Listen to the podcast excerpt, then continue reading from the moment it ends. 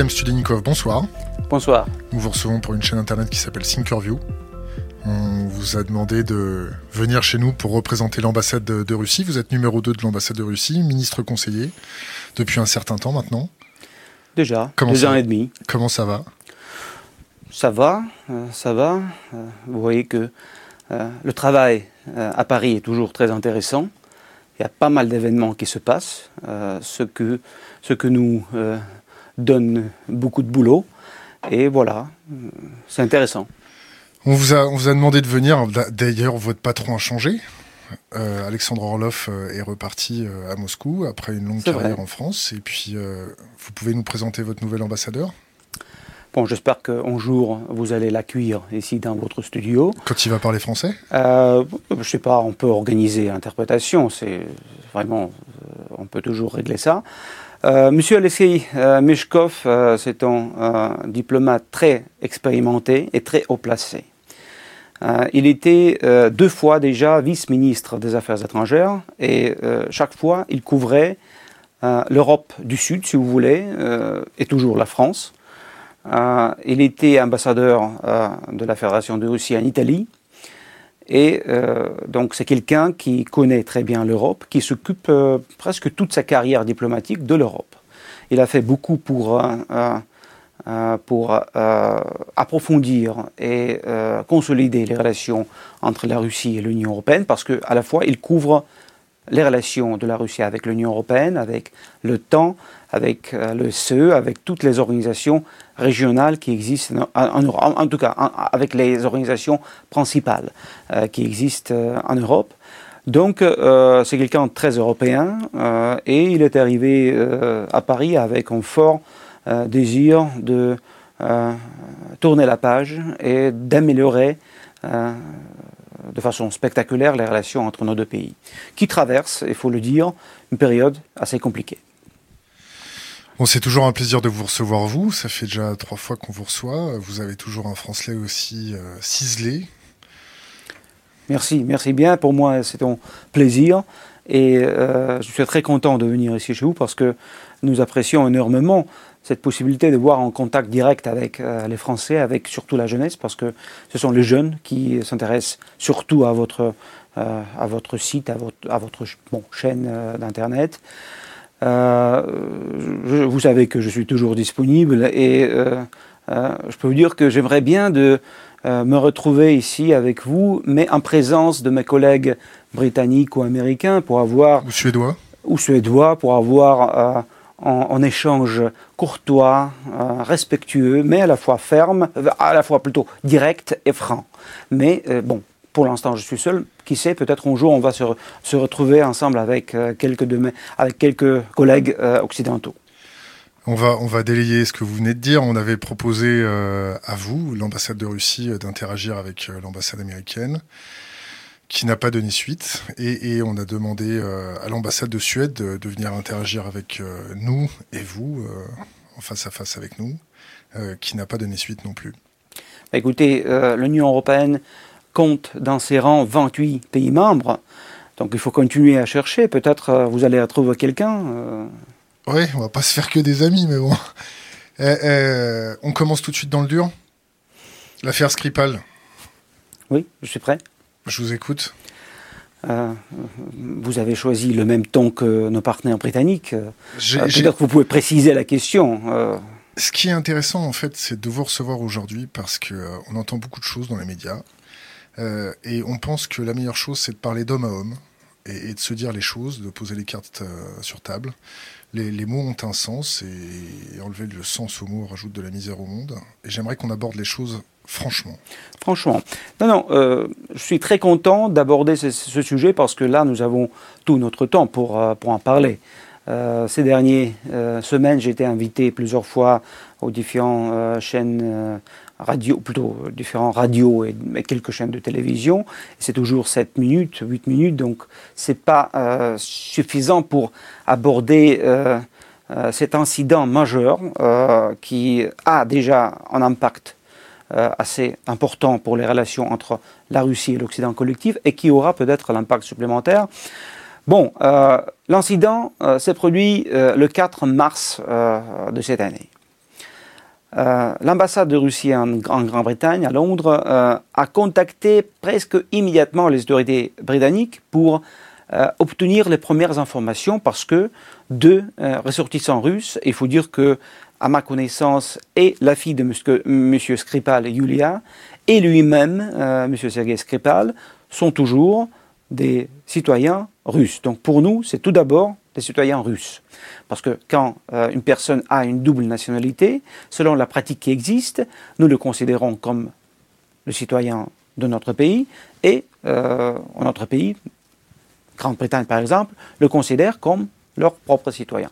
Mais en tout cas, selon les conventions euh, de la Vienne sur les affaires consulaires euh, et conformément au, à, un accord bilatéral qui existe entre la Grande-Bretagne et la Russie depuis l'époque soviétique, on a voulu tout de suite savoir des précisions, avoir informations plus ou moins détaillées, qu'est-ce qui s'est passé, dans quel état se trouvent ces gens-là, où, où se trouvent-ils, et euh, voilà, nous avons euh, proposé dès le début, et euh, notre première note a été envoyée au ministère des Affaires étrangères de la Grande-Bretagne le 6 mars, c'est-à-dire dans deux jours après l'incident.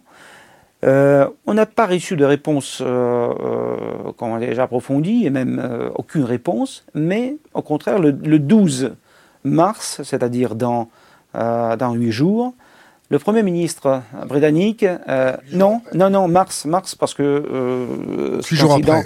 Oui, euh, huit jours après, le 12 mars, le Premier ministre britannique, Theresa May, a déclaré, absolument officiellement, ou plutôt il a accusé la Russie d'être impliquée dans cette affaire, et la partie britannique a posé ces questions, comme la presse occidentale euh, présente ce que, euh, euh, ce que les Britanniques ont demandé à la partie russe. Mais en réalité, il n'y avait pas de question. Il y avait un choix entre deux options. Soit vous devez reconnaître votre implication dans cette affaire, votre responsabilité pour cette attaque chimique, soit vous devez reconnaître, toujours reconnaître, que vous avez perdu le contrôle sur les arsenaux, sur les armes chimiques que vous possédez, donc euh, les deux options euh, sont comme ça, sont absolument négatives. Aucune volonté d'essayer de coopérer, aucune volonté d'essayer de réunir des experts, de solliciter euh, l'aide de l'Organisation pour l'interdiction des armes chimiques qui se base à la haie. Juste des accusations infondées, sans présenter aucune preuve, aucun, aucun, détail de ce qui s'est produit à Salisbury. Ben, évidemment, euh, la langue euh, euh, des ultimatums, ce n'est pas la langue qu'il faut utiliser en parlant avec la Russie, qui est un membre responsable de la, de, de la communauté internationale et un membre responsable de l'organisation hum, pour l'interdiction des armes chimiques. Et là, je dois vous dire que, évidemment, à l'époque soviétique, l'Union soviétique, mon pays, euh, comme plusieurs d'autres pays du monde, euh, effectuer des, recherches approfondies dans le domaine de la chimie militaire, comme nous disons, avait des arsenaux euh, chimiques, des armes chimiques non négligeables, mais après l'effondrement de l'Union soviétique, après la naissance de la nouvelle Russie démocratique, en, 92, en 1992, conformément au décret présidentiel euh, toutes les recherches dans le domaine de la chimie militaire ont été arrêtées, stoppées définitivement. Nous avons cessé de, d'effectuer des recherches dans ce domaine-là. Et euh, un peu plus tard, on a commencé un long processus euh, de, destruction. de, destruction. des armes chimiques qui était très important. Notre arsenal comptait, si je ne me trompe pas, 40 000 tonnes. On a, euh, c'était vraiment une longue processus qui a demandé beaucoup d'investissements. On a effectué euh, cette destruction euh, avec, avec, le et surtout avec le concours des pays occidentaux. On a construit des usines spéciales avec la participation des experts occidentaux, des, des, des spécialistes, évidemment sous contrôle des experts de, de l'Organisation pour l'interdiction chimique. Et on a terminé ce, ce travail en 2017, on a détruit complètement nos, arsenaux chimiques, évidemment en présence et sous contrôle de l'Organisation pour l'interdiction des armes chimiques, ce qui a été noté, ce qui a été déclaré officiellement. Ça y est, la Russie ne possède plus des armes chimiques. Donc, euh, dans ce contexte, ces accusations qui sont arrivées comme ça, euh, sans aucune même explication quelles seraient des motivations euh, crédibles de la Fédération de Russie, donc qu'est-ce qu'on a fait dans, cette situation-là, dans ces circonstances? Si je peux me permettre, elle a, peut-être pensé que quand même Skripal, qui est un, agent, un agent double, qui a balancé des, des agents russes dans le camp d'en face, elle s'est peut-être dit quand même, euh, les Russes, euh, ils avaient peut-être décidé de se le faire. Oui, bon, oui. Euh, les explications qui ont été données ont été tirées des romans de Jean Le Carré. là, vraiment, je, suis, vous, suis, reconnaissant de m'avoir donné, la possibilité d'expliquer toute cette histoire dans les détails. Donc, M. Sergei Skripal était un euh, officier euh, des renseignements militaires russes qui a commencé à euh, collaborer, si on peut le dire, avec les services secrets britanniques dans les années 90, et c'est important. Il s'est fait attraper comment? Par l'argent, par les femmes, par la pression, par quoi? Je ne connais pas les détails, mais c'est vraiment du business, pour l'argent. Pour l'argent. Et là, c'est très important de souligner qu'il a, coopéré, il a commencé à coopérer, à travailler pour euh, Secret Service euh, après l'effondrement, après la disparition de l'Union soviétique. Donc vous comprenez que ce n'était pas un acte idéologique. Parce que je peux comprendre quand on dit que les top, les doubles agents de l'époque soviétique luttaient euh, par cette façon contre le régime totalitaire. Comme, Vladimir, comme Vladimir Vetrov? Oui, bon, écoutez, en tout cas, je ne peux pas exclure qu'il y a des, officiers de, des services de renseignement qui voulaient, par cette façon, de changer quelque chose. Mais franchement dit, c'était toujours pour l'argent. C'était toujours pour l'argent.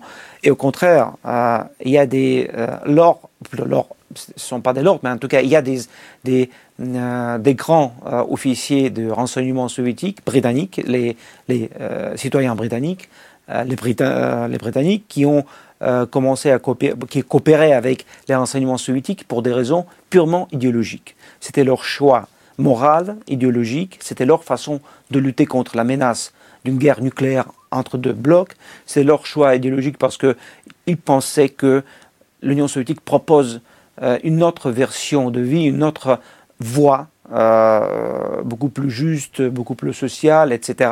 Tandis que non, non, nos transfuges, nos top, trop souvent, c'était pour l'argent. Vladimir euh, Vetrov, il n'a pas, il a pas trahi euh, pour des questions d'argent ni d'idéologie. Il a trahi parce qu'il trouvait que le Kremlin et le KGB étaient corrompus. Oui, euh, d'accord.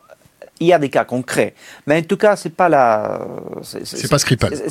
Non, non. je veux dire que c'est pas si important que ça. je, suis, je, je, ne veux pas accuser Skripal, je veux pas le traiter comme mon traître, mais il faut que nous comprenions qu'il était un traître, un traître classique, qui vendait les secrets d'État juste pour l'argent.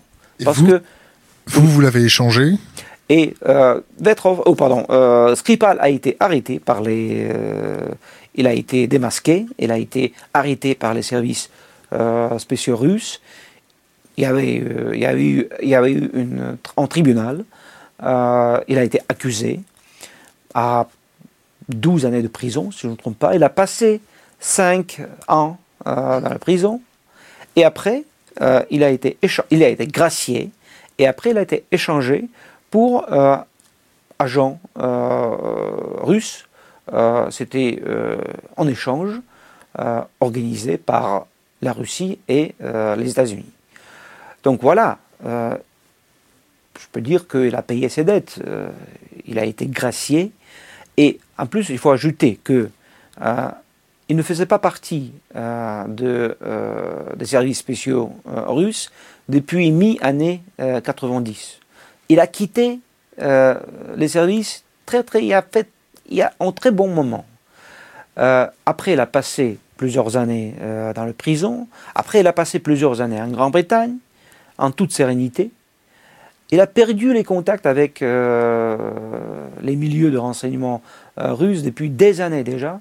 Il ne représentait aucun danger nous ne sommes pas dupes. Euh, tout ce qu'il pouvait dire euh, à ses euh, patrons britanniques, il a déjà dit. évidemment, après, après, son arrivée en Grande-Bretagne, je pense qu'il a contacté, il a été contacté, il a travaillé avec les services britanniques.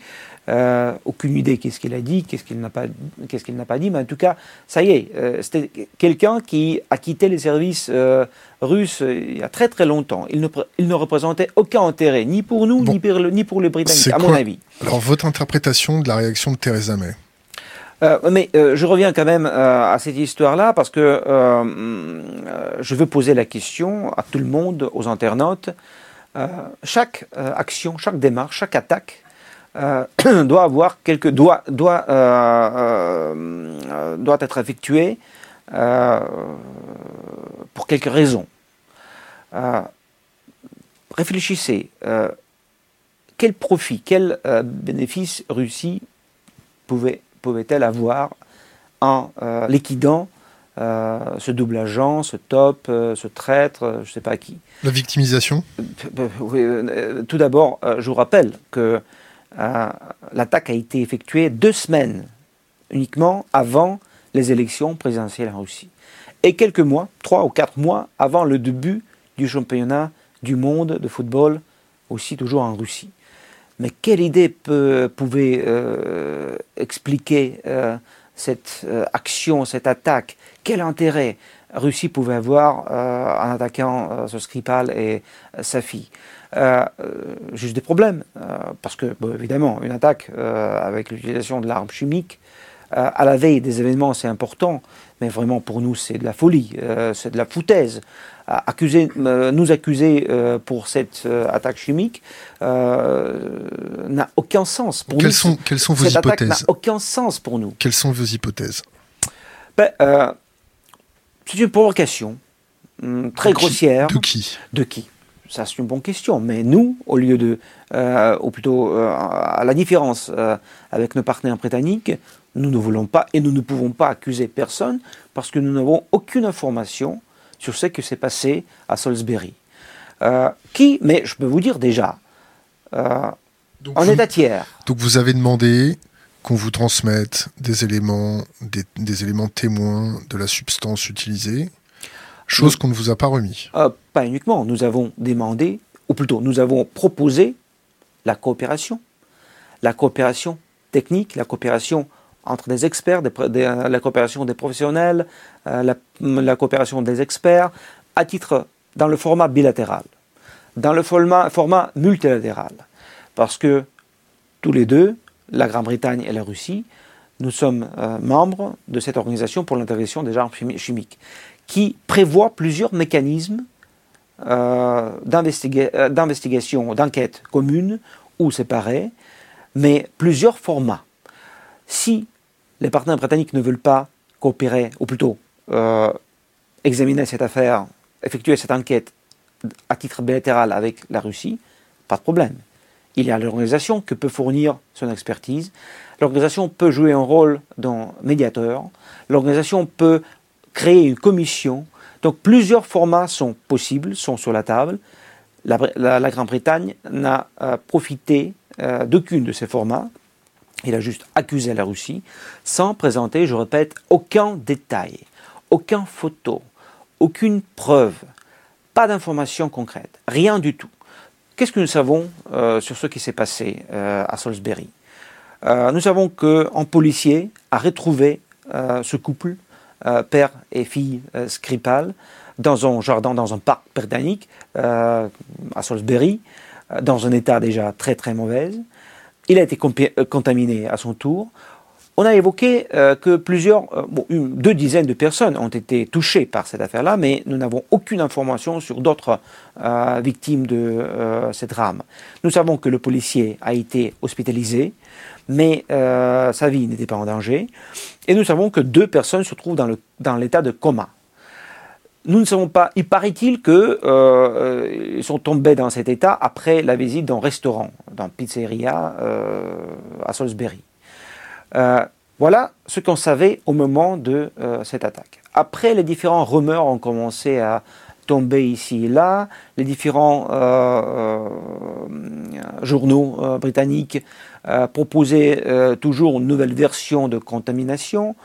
On dit par exemple que c'est la poignée de la porte d'entrée dans leur appartement qui a été euh, touchée par, euh, par cette substance, par cet agent chimique. Qu'on appelle le Novichok Novichok, ce sont les Britanniques qui appellent euh, ça Novichok. Là, en passant, je peux vous dire que selon les déclarations officielles de la partie russe, la substance avec un tel nom n'a jamais été ni produit ni stocké en Fédération de Russie. Donc voilà, euh, euh, je continue euh, de parler de ces premiers jours après cet incident. après l'accusation officielle qui a été rendue publique par Theresa May, nous avons sollicité l'Organisation pour l'interdiction des armes publiques, nous avons proposé leur médiation, plutôt nous avons demandé aux Britanniques de s'adresser à cette organisation. Nous avons à maintes reprises, on a envoyé quatre notes euh, au ministère britannique des Affaires étrangères en proposant euh, les différentes façons d'agir et, surtout en manifestant notre volonté, notre ouverture, notre disponibilité pour la coopération. Pas de réponse euh, solide, pas de volonté d'agir ensemble, juste des accusations, je répète, sans aucun fondement. Et jusqu'à aujourd'hui, on n'a reçu rien. Pas de photos, pas, de, euh, euh, des conversations téléphoniques déchiffrées, pas euh, d'images des caméras. Et vous savez qu'en Grande-Bretagne, les caméras sont partout. Donc il y a plusieurs voies pour effectuer l'enquête. Toujours aucune information. Mais du coup, nous voyons, nous savons aujourd'hui que leur état de santé de Sergei Skripal, de Yulia Skripal, s'améliore de façon très net, très spectaculaire, surtout de Yulia. Mais paraît-il que la vie de Skripal lui-même n'est pas en danger désormais. Quelles sont vos sources? Ah, c'est toujours les masses médias, évidemment, toujours les masses médias, mais euh, maintenant c'est euh, une information confirmée que Yulia Skripal se sent bien, parce qu'il y a déjà ses paroles. Elle qu'elle souhaiterait retourner le plus vite possible en Russie, d'après Sputnik, un article d'aujourd'hui ou d'hier. Je ne peux pas vous confirmer ça, mais je sais que euh, ses parents ont déjà déposé euh, la demande d'un visa à l'ambassade britannique à Moscou pour aller rejoindre euh, Yulia. Yulia, elle a demandé de ne pas trop euh, déranger, de ne pas la déranger en ce moment de convalescence, mais elle est vivante, elle est bien vivante et vraiment, elle se sent beaucoup mieux. Et lui, Sergei Skripal aussi. Et là, je reviens à l'opinion, aux, disons, aux paroles des euh, spécialistes, des experts euh, soviétiques qui ont quitté l'Union soviétique, ou plutôt qui ont quitté la Russie après, après que le rideau de fer est tombé. Ils se sont retrouvés à l'étranger, où ils ont coopéré beaucoup avec euh, les services spéciaux et les structures d'État de la Grande-Bretagne, des États-Unis et d'autres pays européens, toujours en proposant leur expertise dans le domaine où il était des spécialistes, c'est-à-dire la chimie militaire. Voilà pourquoi nous disons que accuser la Russie n'a aucun sens, parce que la formule est connue, la formule a été publiée. Euh, les experts russes, avec toutes leurs connaissances, avec certaines documentations, sont partis euh, à l'Occident absolument sans aucun problème parce que ça y est, euh, c'était pas des, des tops, c'était pas des euh, transfuges, c'était juste des chercheurs qui ont quitté la Russie et qui se sont installés soit euh, aux États-Unis, soit en Grande-Bretagne, dans d'autres pays du monde et qui ont coopéré beaucoup avec, disons, les structures d'État intéressées d'apprendre plus sur leur travail, etc. Donc, selon leurs opinions, si on utilise un agent chimique militaire de ce type-là, il n'y a pas de vivants. Et au contraire, les victimes seraient d'être beaucoup plus nombreux que ces couples euh, de Skripal. Aujourd'hui, nous voyons que leur état s'améliore. Donc, encore une fois, une question se pose. C'était quoi comme agent euh, chimique? Qu'est-ce que c'était? Si c'était Novichok, les choses qui prennent aujourd'hui une tournure très positive témoignent qu'il il s'agit plutôt d'un agent chimique différent que Novichok. Bon, ça chauffe un peu, il y a des sanctions, on vous a désigné encore comme une bête à cornes, c'est encore la faute des Russes. Vous le prenez comment Vous allez réagir comment euh, quand vous voyez euh, l'Europe faciliter l'acheminement de, troupes à travers le territoire européen euh, jusqu'à votre frontière Quand on avait proposé à la Suède de venir discuter, c'est parce qu'on avait vu que la Suède réimprimait un petit, un petit fascicule pour prévenir sa population d'une guerre contre la Russie. Vous réagissez comment? On voit vos sous-marins en mer Noire euh, se balader. Euh, on voit des photos euh, dans nos réseaux nous remonter aux oreilles avec vos sous-marins qui se baladent. On voit des drones américains ou otanesques se balader près de chez vous. C'est la guerre là, non? C'est la guerre froide à la papa? Non. bon, en tout cas, nous voulons éviter de considérer l'état des choses comme la guerre froide parce que la guerre froide, euh, c'est quelque chose qui appartient pleinement à l'époque de la confrontation entre deux euh, camps idéologiquement euh. J'espère que nous ne sommes pas dans l'état d'une guerre froide, mais nous, parlons plutôt de la détérioration ultérieure des relations entre l'Occident collectif et la Russie. Les sanctions, voilà. Euh, tout d'abord, évidemment, nous avons euh, exprimé tout de suite notre protestation très ferme euh, après les, nouvelles sanctions, les décisions de certains pays membres de l'Union européenne, mais pas, pas tous, pas tous. ce qui est important. une moitié des pays membres de l'Union européenne ont choisi cette option de l'expulsion des diplomates russes.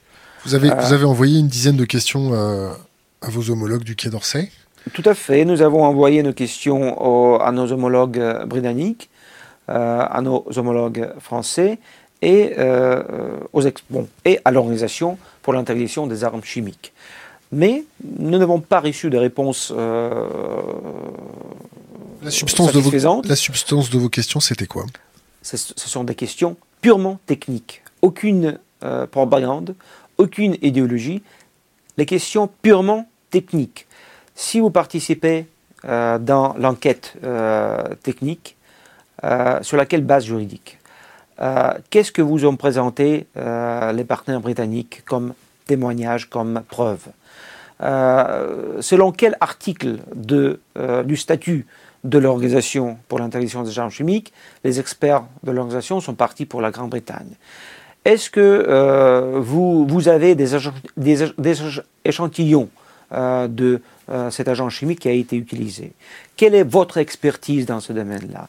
Est-ce que vous avez effectué des recherches dans ce domaine-là? Donc, ce sont des questions très techniques et pour nous tout à fait légitimes et logiques, surtout quand on nous accuse d'une crime aussi odieuse. Mais, je répète, on n'a pas reçu de réponse. mais en revenant à notre réaction à ce qui s'est passé. Nous avons exprimé notre protestation, mais à la fois euh, notre déception. Parce que franchement, nous étions très déçus par cette euh, réaction euh, dictée par la solidarité euro-atlantique. en tout cas, c'est comme ça que nos partenaires occidentaux imaginent la solidarité. Suivre euh, un pays membre de l'Union européenne, sans demander des preuves, sans avoir l'image de tout ce qui s'est passé. On nous dit qu'on nous a présenté des preuves hum, convaincantes, qui nous ont convaincus qu'il euh, n'y a pas d'autre explication plausible. Voilà la formule qui a été choisie.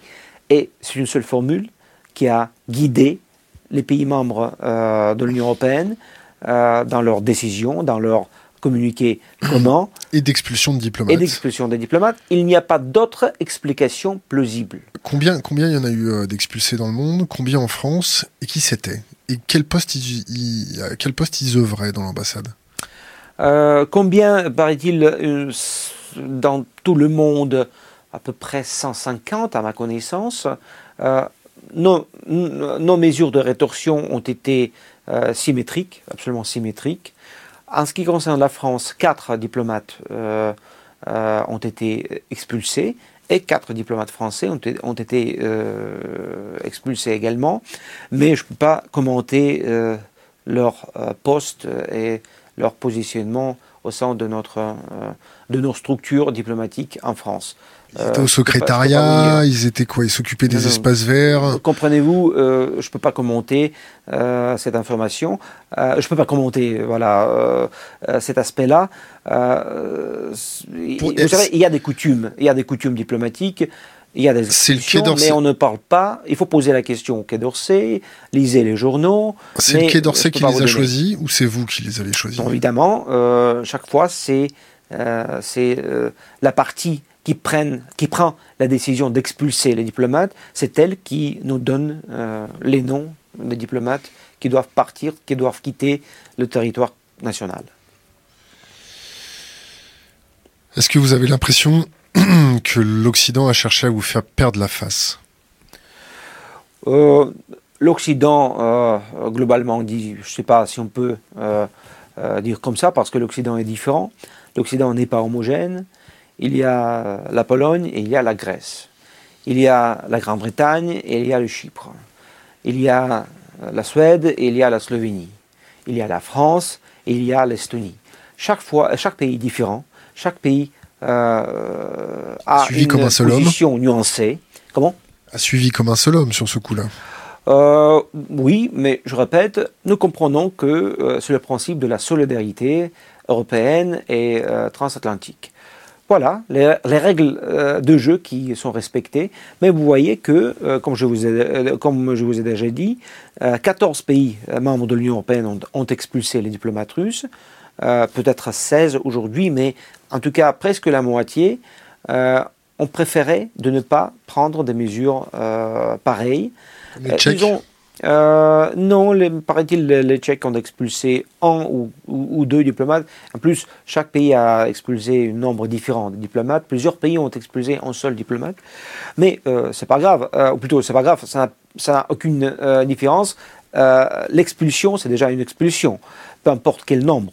Mais il y a des pays qui n'ont pas pris cette décision. Et ces pays sont nombreux, ces pays qui ont préféré quand même de ne pas se dépêcher, d'attendre les résultats.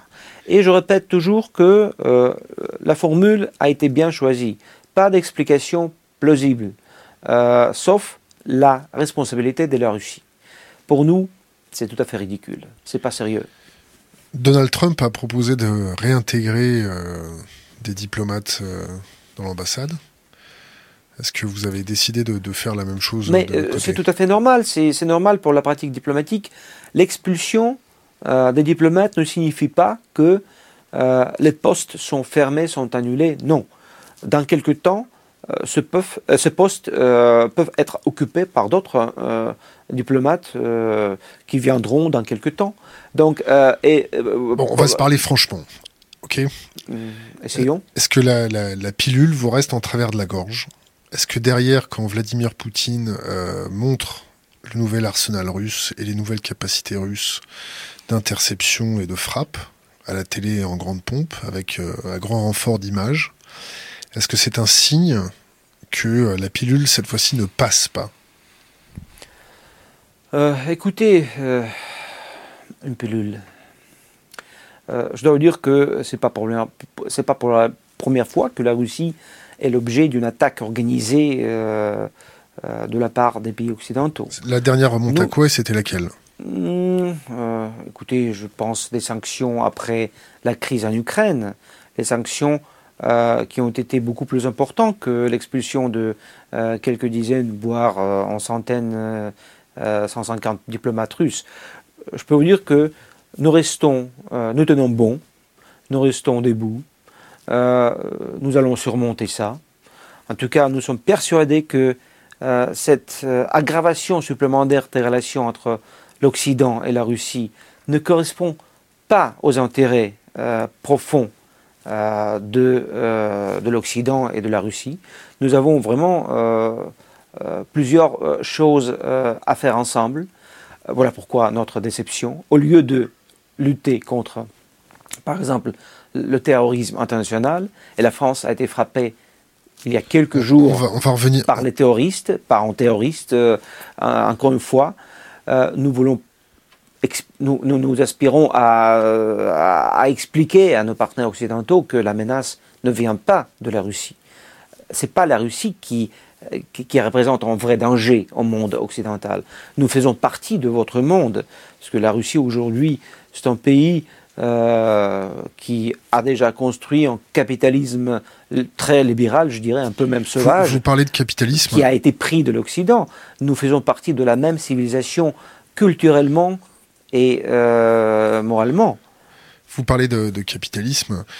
Aujourd'hui, il y a eu des sanctions et les, marchés financiers russes, euh, pour parler trivalement, se sont cassés la gueule à plus de 10%. Est-ce que euh, les sanctions économiques, c'est-à-dire les futurs chômeurs que ça va créer en, Russie, est-ce que les, les chômeurs coûtent plus cher que les morts? Euh, vous avez euh, chaque euh, médaille à deux faces et je peux vous rassurer que, évidemment, les sanctions ne nous facilitent pas la vie, mais sachez que les sanctions ont frappé nos, sanctions, nos mesures de rétorsion à l'encontre des pays occidentaux ont coûté beaucoup aux économies des pays membres de l'Union européenne. Et vous, les Français, vous devez les, vous devez les savoir, surtout dans le domaine d'agriculture. Donc, euh, oui, euh, les sanctions euh, ne nous facilitent pas la vie, nous compliquent la vie, surtout dans le domaine financier, évidemment mais on se débrouille relativement bien. Et notre, notre, notre économie connaît la croissance aujourd'hui. 1,5%. C'est pas beaucoup, évidemment. C'est toujours plus que nous, non? Euh, ben, Bon, en tout cas, c'est comparable. Mais il faut dire que euh, nous étions beaucoup, euh, nous, étions nous étions frappés beaucoup plus sérieusement par la baisse des prix pour les hydrocarbures. Et là, nous avons beaucoup de problèmes avec ces hydrocarbures parce que d'un côté, c'est une manne, de l'autre côté, c'est un peu comme de la drogue. il faut développer l'économie, il faut diversifier l'économie.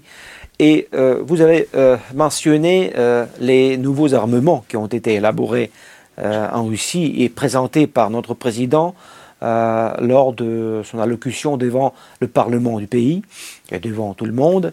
Il a beaucoup parlé des, des armements et bon, c'est tout à fait compréhensible, c'est logique, c'est un signal, etc. C'est un secret de polichinelle. c'est adressé aussi bien à, à, la population russe que aux élites euh, euh, du monde entier, et surtout de l'Occident. Mais peut-être vous n'avez pas remarqué les paroles beaucoup plus importantes du président qui euh, ont été prononcées pendant la première partie de son discours. Il a dit très clairement qui est notre ennemi numéro un? C'est pas l'Occident, c'est pas les États-Unis, c'est pas la Grande-Bretagne, et bien sûr c'est pas la France. C'est notre retard économique et technologique et scientifique. Ça, c'est notre problème. Le retardement, le retard. Et c'est là où nous voulons concentrer tous nos efforts. Nous ne voulons pas entrer en nouvelle euh, course aux armements. Euh, la dernière course aux armements nous a coûté beaucoup, y compris euh, notre pays, en tout cas parmi d'autres facteurs. Donc nous n'avons aucun intérêt d'entrer en confrontation avec l'Occident, confrontation idéologique, politique, militaire, aucun intérêt. Nous avons une tâche beaucoup plus importante, moderniser notre économie, préparer euh, le pays, la population aux nouveaux défis euh, qui euh, naissent aujourd'hui et demain, qui vont apparaître très bientôt, les défis technologiques, les défis intellectuels. Et notre retardement, qui est, qui est connu, c'est pas un secret, et nous parlons ouvertement de ce retardement, ça c'est notre ennemi numéro un. Et euh, c'est là où nous voulons concentrer tous nos efforts. Évidemment, sans oublier nos intérêts nationaux, sans, euh, sans oublier la nécessité de maintenir, euh, disons, nos capacités militaires à un niveau élevé. Mais même si on parle de ces efforts militaires, je vous rappelle que le budget militaire de la Russie, c'est 70 milliards d'euros, plutôt de dollars, et le budget des États-Unis, c'est 700 milliards de dollars. Donc, imaginez-vous, est-ce que la Russie peut représenter un réel danger à qui que ce soit? Bah, Ça peut représenter un réel danger quand on voit que les missiles patriotes ne fonctionnent pas. Hein, et quand on voit les missiles S-400 fonctionner. Ben, comment, ça se passe? Espérons que nous, nous, nous, ne verrons pas comment ça fonctionne, les complexes S-400. On le voit en, Syrie, Il faut mieux éviter ça. en Syrie, comment ça se passe en Syrie? En Syrie, la situation a beaucoup évolué depuis même notre dernière rencontre ici chez vous, parce que vous voyez que malgré tout, malgré euh, la Ghouta orientale, malgré les accrochages ici et là. Quand vous parlez de la Ghouta, vous parlez de la frappe, euh, du moins, ce qui est annoncé comme une frappe chimique sur une enclave au nord de Damas, qui aurait euh, été perpétrée. Nous pouvons revenir à ce sujet spécialement. Je parle plutôt de la situation globale, parce que Ghouta orientale, c'était le point de tension le plus important pendant quelques semaines, déjà pendant quelques mois. Mais malgré tout ça, la situation en Syrie aujourd'hui est beaucoup plus stable qu'il y a 2-3 ans. Euh, le niveau de violence a baissé beaucoup. Euh, les zones de désescalade existent et fonctionnent globalement bien. Et si je reviens à la Ghouta orientale, je vous rappelle que euh, cette région contrôlée par l'opposition islamique, y compris par les gens de Jabhat al-Nusra, reconnue comme organisation terroristes par l'ONU. Cette région adjacente à, euh, la capitale euh, syrienne, c'est vraiment euh, source de tension pour toute la Syrie et pour la capitale de la Syrie, Damas. Pourquoi l'armée syrienne a commencé une, opération contre terroriste dans la Ghouta orientale? Parce que en novembre 2017, c'est-à-dire l'année dernière, les groupes armés euh, très puissants dans cette région-là, ont, effectué des attaques organisées, une euh, grande offensive contre les euh, positions de l'armée syrienne près de Damas, et ne cessaient pas d'effectuer des tirs de roquettes, d'artillerie lourde contre la capitale, contre la capitale syrienne. Là, je peux vous confirmer parce que notre ambassade se trouve dans la zone qui tombe toujours euh, sous les comment qui, qui, est, qui, qui, qui est joignable par les, euh, par les moyens euh, qui possèdent les rebelles, ou plutôt très souvent des terroristes dans la Ghouta orientale. Finalement, la décision a été prise de nettoyer cette zone des, des, des, des forces euh, qui torpille euh, les tentatives de paix euh, effectuées par la Russie, par la Turquie, par l'Iran et soutenues par le gouvernement syrien. Ça, a été nettoyé au chlore? Je peux dire que ce n'était pas nettoyé parce que vous savez que c'était le résultat des négociations. la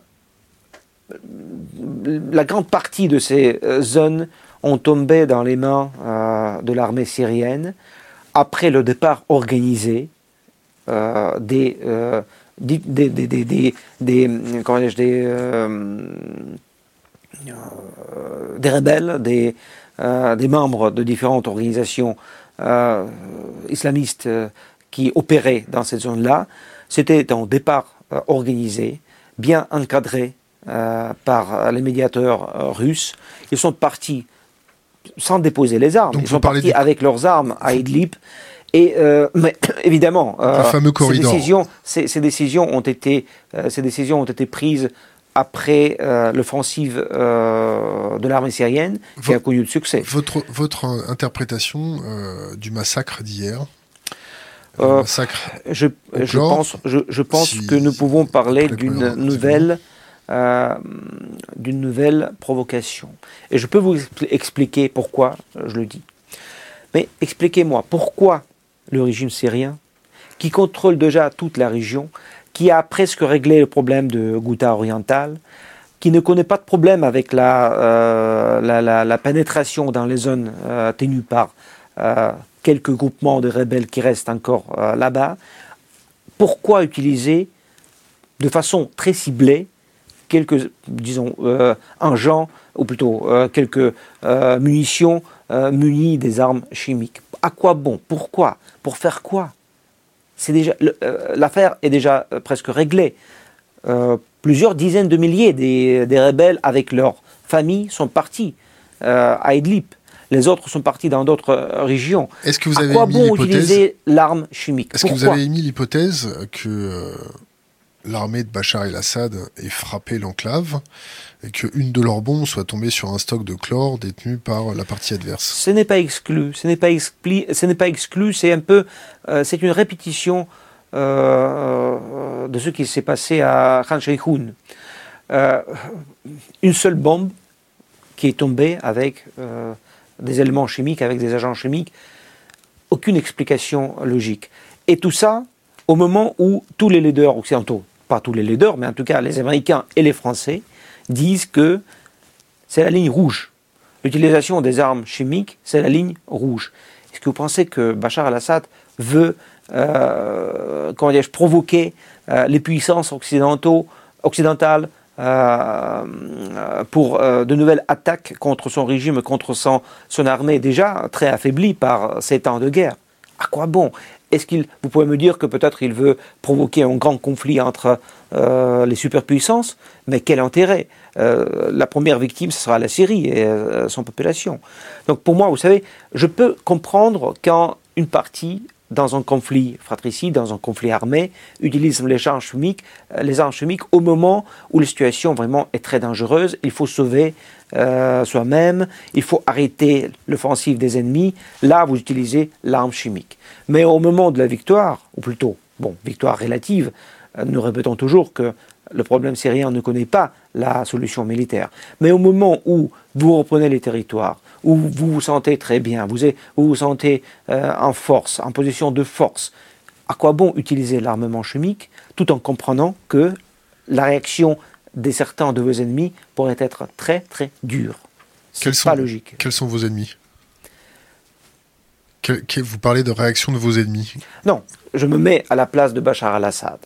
Euh, je ne parle pas de la Russie. Je me mets à la place de l'Assad, qui est l'ennemi de, Bachar al-Assad. Je ne sais pas, euh, les États-Unis, euh, la France, l'Arabie saoudite, les gens qui veulent son départ. Israël? Israël a, occupé, a, toujours occupé une position plutôt, euh, euh, modérée dans ce conflit. Une, Il position, pas... une position modérée du type quand, quand, Israël attaque l'aéroport militaire dans la province de Homs mais en tout cas, pour l'instant, c'est pas encore confirmé. Euh, non? Présomption d'innocence, d'accord. Euh, non, non, euh, je ne sais pas. C'est fort probable, mais c'est pas encore confirmé. En tout cas, ce qui est confirmé, c'est que Israël a frappé plusieurs fois les cibles sur le territoire syrien. Et quand même, et quand même, je ne peux que répéter que pendant ce conflit, Israël occupait plutôt une position neutre. Il ne réclamait pas le départ de Bachar al-Assad, il ne, il, ne s'impliquait pas trop dans les affaires syriennes. Ce que veut Israël, c'est assurer son propre sécurité. Les, euh, dans, la région, euh, dans la région des Golan, il Golan. des Golan, oui, il voulait vraiment assurer son sécurité. Et pour ce qui est important pour Israël, c'est le facteur iranien. Euh, j'ai une question à vous poser. Euh, le système d'armement anti-aérien que vous avez vendu euh, à Bachar el-Assad, si mes souvenirs sont bons, descendu un, avion israélien.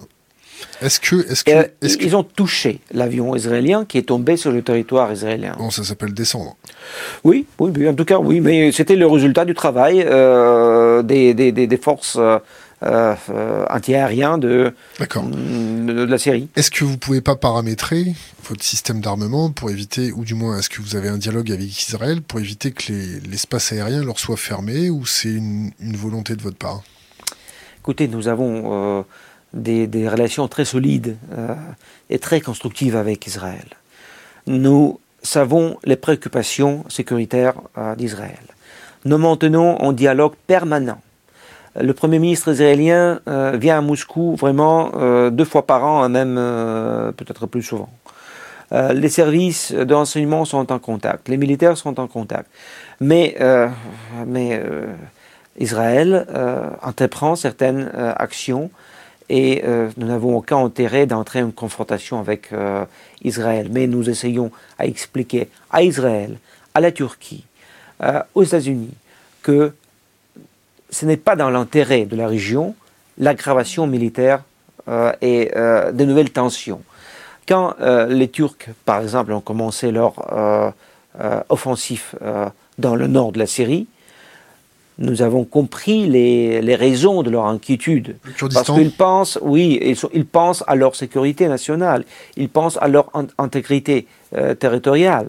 Nous pouvons comprendre on va, leurs préoccupations. on, va, revenir sur la Turquie. Mais on parle toujours, euh, quand même, euh, je, termine, on parle toujours à nos amis turcs, à nos partenaires turcs, qu'il faut, en, un moment donné, il faut s'arrêter. Il ne faut pas aller très loin. Sinon, c'est une grande aggravation euh, de la situation en Syrie supplémentaire. Les, avions israéliens et les, systèmes S-400, euh, est-ce que on peut paramétrer les S-400 pour reconnaître les transpondeurs des avions euh, Paramétrer, euh, paramétrer qu'est-ce que ça veut dire? Ça veut dire régler pour éviter que les missiles partent s'armer sur un avion qui n'est pas censé se faire descendre. Euh, écoutez, là, nous entrons dans les détails trop techniques et militaires. Est-ce que c'est un, un, signal que vous envoyez à Israël en disant voilà, là où les, S700, les S400 sont positionnés, personne ne rentre? Écoutez, vous devez comprendre que S400 et tous les autres moyens d'essai que nous avons en Syrie sont là pour protéger les installations militaires russes. Ils sont là pour protéger toutes nos bases militaires, où, où, se, trouvent nos avions, où se trouvent nos bateaux. C'est là leur tâche. pour l'instant, nous, ne pouvons pas assurer la sécurité totale euh, de la Syrie. Nous protégeons euh, nos sites, euh, mais nous avons déjà envoyé un signal très fort à nos partenaires américains en leur disant que si les États-Unis vont frapper Damas si euh, euh, la vie de nos militaires, et ils sont, je ne peux pas vous dire qu'ils sont partout parce que notre contingent il est très limité, mais euh, quelques milliers, mais il y a des conseillers militaires qui sont dans les états-majors, ici et là, et nous avons bien expliqué que si la vie de nos militaires soit mise en danger, nous allons réagir de façon très très ferme. Nous allons abattre non seulement les missiles, mais les porteurs de ces missiles. Le signal a été bien envoyé. Euh, avec Israël, c'est un peu différent parce qu'Israël n'a pas de vocation de euh, faire tomber le régime. Et là, ses propres intérêts. Euh, oui, il a. Nous ne sommes pas très heureux de ces frappes parce que tout ça déstabilise davantage la situation. Mais en tout cas, avec Israël, on ne parle pas comme ça. et en plus, je répète, tout le monde sait où se trouvent nos moyens et tout le monde comprend qu'il ne faut pas même euh, penser à attaquer les sites militaires russes, proprement dit, en Syrie. Vous avez vendu euh, de l'armement euh, à la Turquie, et la Turquie achète aussi du côté occidental. Vous interprétez comment ce double jeu au niveau de l'armement de la Turquie? Écoutez, c'est de la commerce. Surtout, je vous rappelle que euh, un jour, on a signé avec la France un contrat très important sur la vente de deux, euh, euh, bâtiments des de projection de, de force. D'hélicoptères. oui, bon, ils ont, ce sont deux bâtiments multifonctionnels, y compris pour, pour porter des, des hélicoptères de type Mistral. Et à l'époque, c'était vraiment un vrai percée, un vrai témoignage que les temps sont changés la Russie achète euh, en pays membre de l'OTAN en matériel militaire si important, tandis que la Russie, c'est un très grand producteur des armements, n'est-ce pas? Donc, Et la France, c'était un pays, euh, c'était aussi une, chose absolument inédite. Pour la première fois, un pays membre de l'OTAN se propose de vendre, de produire et après vendre des trucs si importants que de euh, deux bateaux de type de Mistral. donc c'était vraiment c'était un, vrai événement qui a beaucoup, euh, comment dis-je, chagriné certains des, partenaires occidentaux de la France. Euh, le, président Sarkozy, le président de l'époque, euh, était sous pression assez forte de deux côtés, du côté américain et du côté de certains de ses alliés européens. Et quand même, il a pris cette décision. Donc voilà, c'est-à-dire... Ils sont où ces bateaux maintenant C'est l'Égypte qui les a achetés, et c'était le résultat des tractations à trois. On a établi ensemble avec la France, la Russie et l'Égypte. Nous avons choisi cette option. La France, sous certaines euh, conditions, parce qu'il y avait des, technologies russes utilisées déjà euh, sur ces bateaux-là. Euh, donc c'est l'Égypte qui a acheté ces bateaux. Et là, vous devez poser plutôt la question à, mon collègue égyptien euh, ou à mes collègues égyptiens, parce que qui a financé la transaction Où sont-ils euh, ces deux bâtiments Mais en tout cas, l'Égypte, c'est un grand pays arabe qui a aussi ses, ses, propres intérêts et ses propres nécessités de protection de ses intérêts. Voilà. Donc, en revenant à la Turquie, euh, euh, c'est pas une, une, une, affaire extraordinaire. Il paraît que euh, certains pays membres de l'OTAN déjà acheté quelques matériels militaires chez la Russie. Si je ne trompe pas, il s'agit de, de, la Grèce et du Chypre. Mais le contexte actuel, évidemment, rend cette décision turque, plutôt attire l'intérêt à, à, cette décision turque. Mais qu'est-ce que je peux vous dire? Euh, la Turquie ne se, trouve, ne se, trouve, pas sous les sanctions de l'ONU. Euh, c'est une affaire euh, russe-turque. La Turquie a voulu acquérir ses moyens militaires. La Russie a, a, donné son accord à cette acquisition. C'est dans l'intérêt de la Turquie et de la Russie. La, Turquie, à vos yeux, est, un pays suffisamment stable pour entreprendre des négociations au niveau d'une construction de centrales nucléaires? Euh, écoutez, euh, la tentative de coup d'État euh, en Turquie a bien démontré que la population soutient les autorités légitimes, légitimement élues de la Turquie, et que ces autorités contrôlent suffisamment bien la situation pour écraser la tentative d'un coup d'État militaire. Donc pour nous, la Turquie est un pays stable, euh, acteur important dans la région, euh, acteur important sur la scène euh, internationale, avec laquelle nous avons une longue histoire des relations et beaucoup d'intérêts communs. Ce coup d'État, à vos yeux, il a été fomenté par qui? Oh, non, c'est une question à laquelle je ne peux pas vous donner la réponse très concrète. Nous savons très bien quelle est la position d'Ankara, euh, quelles sont les, accusations d'Ankara. Qui sont euh, C'est Abdullah Gül, euh, Gülem, ce dissident. dissident, dissident turc, qui, selon les informations des autorités turques, était à l'origine de cette tentative de coup d'État. Mais je pense que, comme dans chaque pays, il y a différents courants, il y a différents euh, euh, pensée, école de pensée. Euh, rien à dire.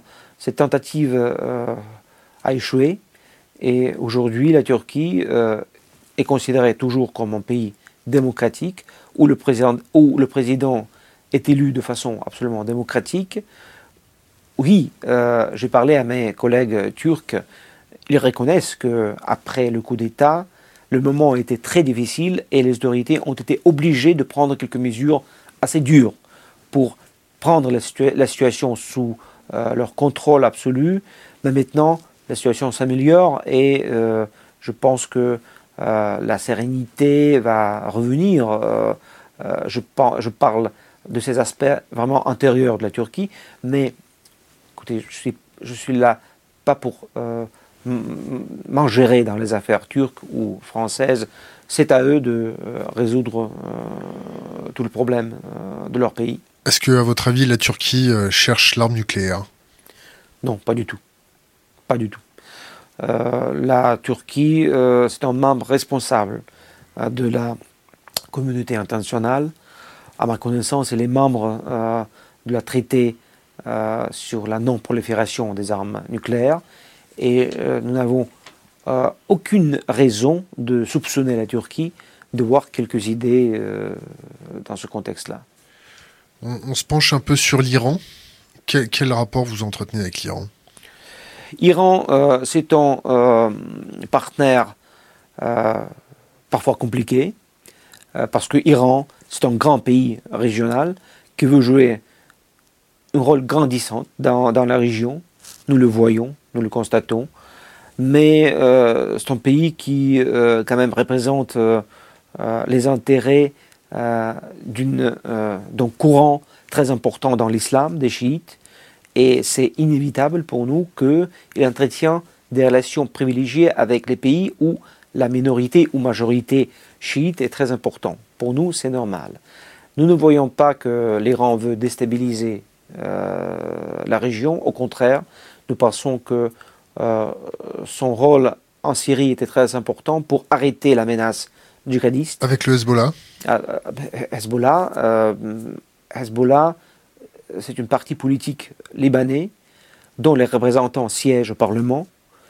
C'est un, parti politique légitime. Soutenu par l'Iran Soutenu par l'Iran, oui, il y a des liens traditionnels parce qu'il y a des forces au Liban qui, sont, qui ont été toujours soutenues par Damas, par la Syrie, et il y a d'autres forces politiques qui ont été toujours soutenues par l'Occident, par la France notamment. Bon, c'est normal, le Liban, c'est un pays très spécifique, vous savez très bien. Il y a quelques jours, j'ai assisté à la conférence organisée par les autorités françaises pour euh, accorder de l'aide supplémentaire euh, à Liban qui traverse une période euh, très difficile liée aussi avec la Syrie, avec la déstabilisation de la Syrie. L'afflux massif de migrants, oui. Oui, et euh, d'où euh, euh, je reviens ici à notre conception principale. La stabilisation de la Syrie va stabiliser la situation dans la région. En tout cas, va contribuer à la stabilisation de la région. Les réfugiés syriens reviendront de la Turquie, de Jordanie, du Liban. Ça va apaiser la situation dans tous ces pays ça va améliorer la situation en Syrie. Voilà pourquoi nous expliquons à tout le monde que d'abord, il faut trouver la solution politique à la crise syrienne. Il faut aider aux Syriens de régler, euh, de, de, de, finir avec euh, cette longue guerre fratricide. La Chine, est-ce que la Chine vous pose un problème euh, quand on regarde dans, le nord de la, Sibérie la sinoisation euh, de certains de vos territoires? Est-ce que, est que vous avez peur que plus tard ces, ces enclaves chinoises fassent sécession ou demandent de, se faire attacher à la Chine Est-ce que ça vous pose un problème au niveau de votre démographie? Est-ce que c'est pour ça que vous facilitez les rapports avec la Chine? Quel est votre avis? Non, tous ces pronostics, un peu, ils sont un peu fantaisistes. Vous avez combien de flux migratoires dans le nord de la Russie au niveau de la Chine? En tout cas, en tout cas euh, tous les euh, citoyens chinois qui sont euh, présents sur, sur, le sol russe se trouvent là-bas absolument légitimement. Tout est réglé par les accords bilatéraux entre la Chine et la Russie. Tout est contrôlé par notre service fédéral de migration, ou plutôt par le ministère de l'Intérieur. Donc, toute euh, cette présence est bien encadrée, est bien organisée.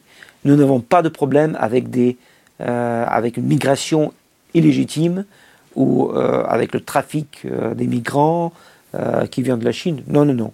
Les Chinois, ce sont des gens très sérieux. Tout est bien organisé. Ils travaillent en Russie, beaucoup dans l'agriculture. Oui, ils sont présents euh, dans l'extrême-orient euh, russe, mais il ne faut pas exagérer euh, quand même, il ne faut pas exagérer. ils sont assez nombreux, mais tout cela s'inscrit dans les relations du partenariat stratégique, des relations privilégiées entre la Russie et la Chine. Les Russes vont très nombreux en Chine. vraiment, il y a une euh, forte interpénétration des, des gens. Les, gens, les... gens viennent, les Chinois viennent travailler chez nous, euh, les Russes viennent comme des touristes en Chine euh, pour faire des achats, etc. Donc vraiment, c'est une vraie coopération transfrontalière. Et globalement, la Chine, comme je vous ai dit, c'est notre partenaire stratégique avec lequel nous avons des milliers de, de, de sujets, des liens développés dans tout le domaine une coopération très forte dans le domaine politique, économique, commercial, scientifique, culturel. Nous sommes très liés par l'histoire, qui d'ailleurs n'était pas toujours très simple, mais aujourd'hui, vraiment, il n'y a pas de nuage euh, dans le ciel des relations euh, franco euh, russes-chinois. Est-ce que, vous pensez, est-ce que vous pensez, pour parler trivialement, que les Occidentaux vous cherchent des crosses parce que vous êtes un ennemi facile pour pouvoir toucher la Chine qui monte en puissance, le, dragon chinois se réveille? Est-ce que vous pensez que vous êtes, euh, comme on dit trivialement en français, le dindon de la farce C'est un billard à trois bandes? franchement, franchement, je ne pense pas. Je ne pense pas parce que l'Occident comprend très bien qu'aujourd'hui, la Russie et la Chine, ce sont deux partenaires mm-hmm. absolument objectifs. nous partageons la même vision du monde qui n'est pas partagée d'ailleurs par nos partenaires occidentaux. Votre vision du monde, c'est laquelle? Notre vision du monde, euh, c'est que le monde change euh, et très rapidement. Euh, c'est un monde multipolaire, ce qui ne veut pas dire que c'est un monde où on perd le contrôle, mais c'est un monde où chacun doit respecter un autre. Et pour l'Occident, je pense que l'Occident considère les changements euh, qui euh, se passe aujourd'hui dans le monde, comme la perte. Comment? Appeler un chat un chat, c'est-à-dire que l'Occident qui perd en puissance. Absolument, c'est absolument, c'est absolument euh, incontestable, incontestable. L'Occident perd sa domination qui a duré pendant cinq siècles, même plus. L'Occident vit très mal cette perte de domination euh, absolument totale, euh, domination euh, après la Deuxième Guerre mondiale, ou plutôt justement après la Deuxième Guerre mondiale, c'était un partage des pouvoirs entre l'Union soviétique et l'Occident. Mais après 91, après la disparition, après l'effondrement de l'Union soviétique, au lieu de créer une nouvelle architecture sécuritaire dans le monde et en Europe, l'Occident a bien cru que c'est lui qui a gagné la guerre froide. Tandis que nous tous, nous avons gagné, nous tous.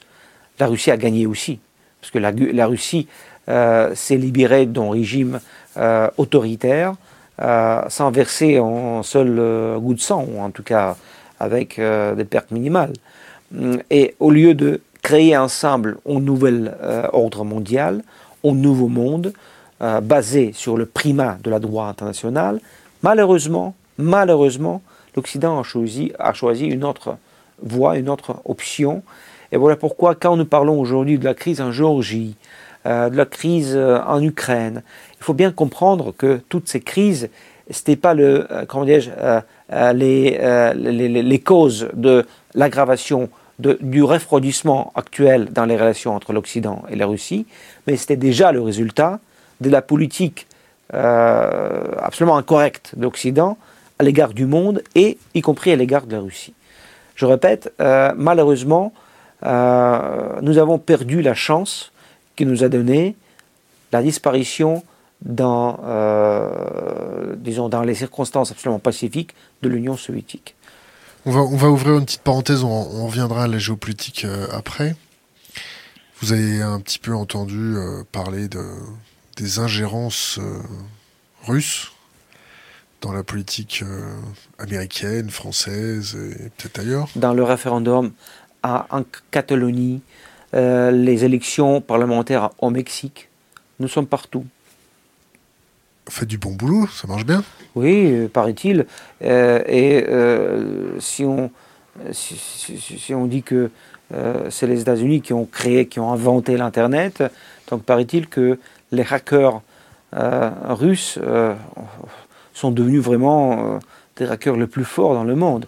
Mais euh, vraiment, euh, je n'ai aucune envie de, de, de, de, plaisanter sur ce sujet-là sur ce sujet parce que ça devient tout à fait ridicule et, à mon avis, humiliant pour les pays qui expliquent tout ce tous ces problèmes par, par cette ingérence improuvée de la Russie.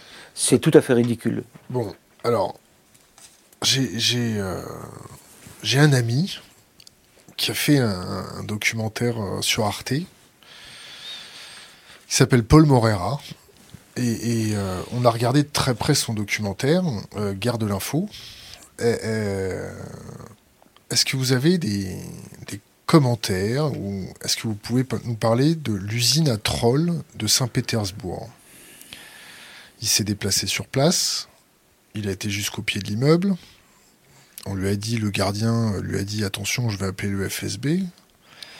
Qu'est-ce que c'est que cette histoire des 400 trolls dans une usine à trolls censée influencer la politique française, américaine, anglaise, ukrainienne, à grand renfort d'astroturfing? Est-ce que vous démentez? Est-ce que vous en avez entendu juste parler? Est-ce que c'est votre état profond ou des partisans autonomes d'une domination russe ou des fans de Vladimir Poutine qui a pris l'initiative ou il y a une porosité entre votre gouvernement et cette usine à trolls Est-ce que vous voulez des noms? Hmm. Constantin Rikov, ça vous parle? Timur Prokopenko, ça vous parle pas? Non, pas du tout. Non, euh, écoutez, euh, je n'ai aucune idée sur ce sujet-là. Je sais que les rumeurs existent, et euh, moi aussi, je suis utilisateur de l'Internet et je participe parfois dans les discussions ici et là, et j'ai entendu parler de ce fabrique des trolls, mais écoutez, aucune preuve sérieuse, et surtout, est-ce que vous pensez que même 400 personnes, s'ils jettent tous les, ou ils mettent toutes leurs affaires de côté et se concentrent sur la situation aux États-Unis, est-ce que vous pensez que 400 personnes peuvent vraiment influencer les résultats des élections euh, c'est une question aux États-Unis ou euh, C'est une question que vous me posez Oui, oui, c'est une question rhétorique euh, que je Moi, je vous dis oui. Moi, je ne pense pas. 400 comme nous, payés à faire que ça. Je, ne comprends pas comment. Techniquement, je ne comprends pas comment. Est-ce que vous connaissez l'astroturfing? Non. L'astroturfing, c'est euh, l'équivalent d'une opération, euh, on appelle ça PsyOps, hmm. c'est-à-dire utilisé grâce euh, à de la big data, en faisant le profil des gens, pour exciter chez eux ou activer chez eux leur tendance ou renforcer leur tendance ou leur opinion. Cambridge Analytica, est-ce que ça vous parle? Le scandale de Cambridge. Ah oui, oui, avec Facebook, oui. Avec Facebook. Euh, euh, ça vous parle l'astroturfing, non? Non, non, non. Et euh, bon, peut-être. je ne suis pas un connaisseur des, de ces nouvelles technologies.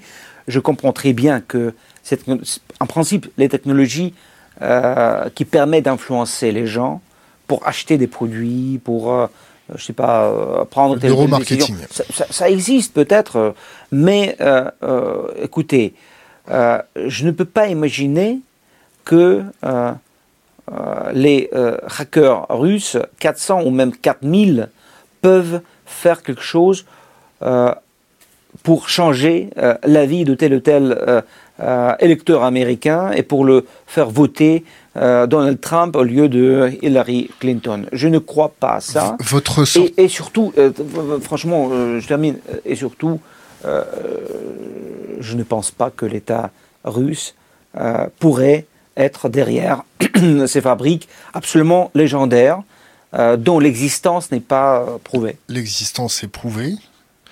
Il y a des déclarations de Constantin Rikov sur médiamétrique.ru, filmées, qui se revendique de, cette, de cet astroturfing Est-ce qu'il est imaginable que l'État russe s'intéresse à la société qui s'appelle, je vais vous retrouver le nom tout de suite, qui s'appelle Agence de relations sur Internet est-ce que vous imaginez que l'État russe puisse mettre un peu le nez dedans en disant voilà qui, est cette personne, comment elle est financée Est-ce que les soupçons des Occidentaux ce reportage légitime?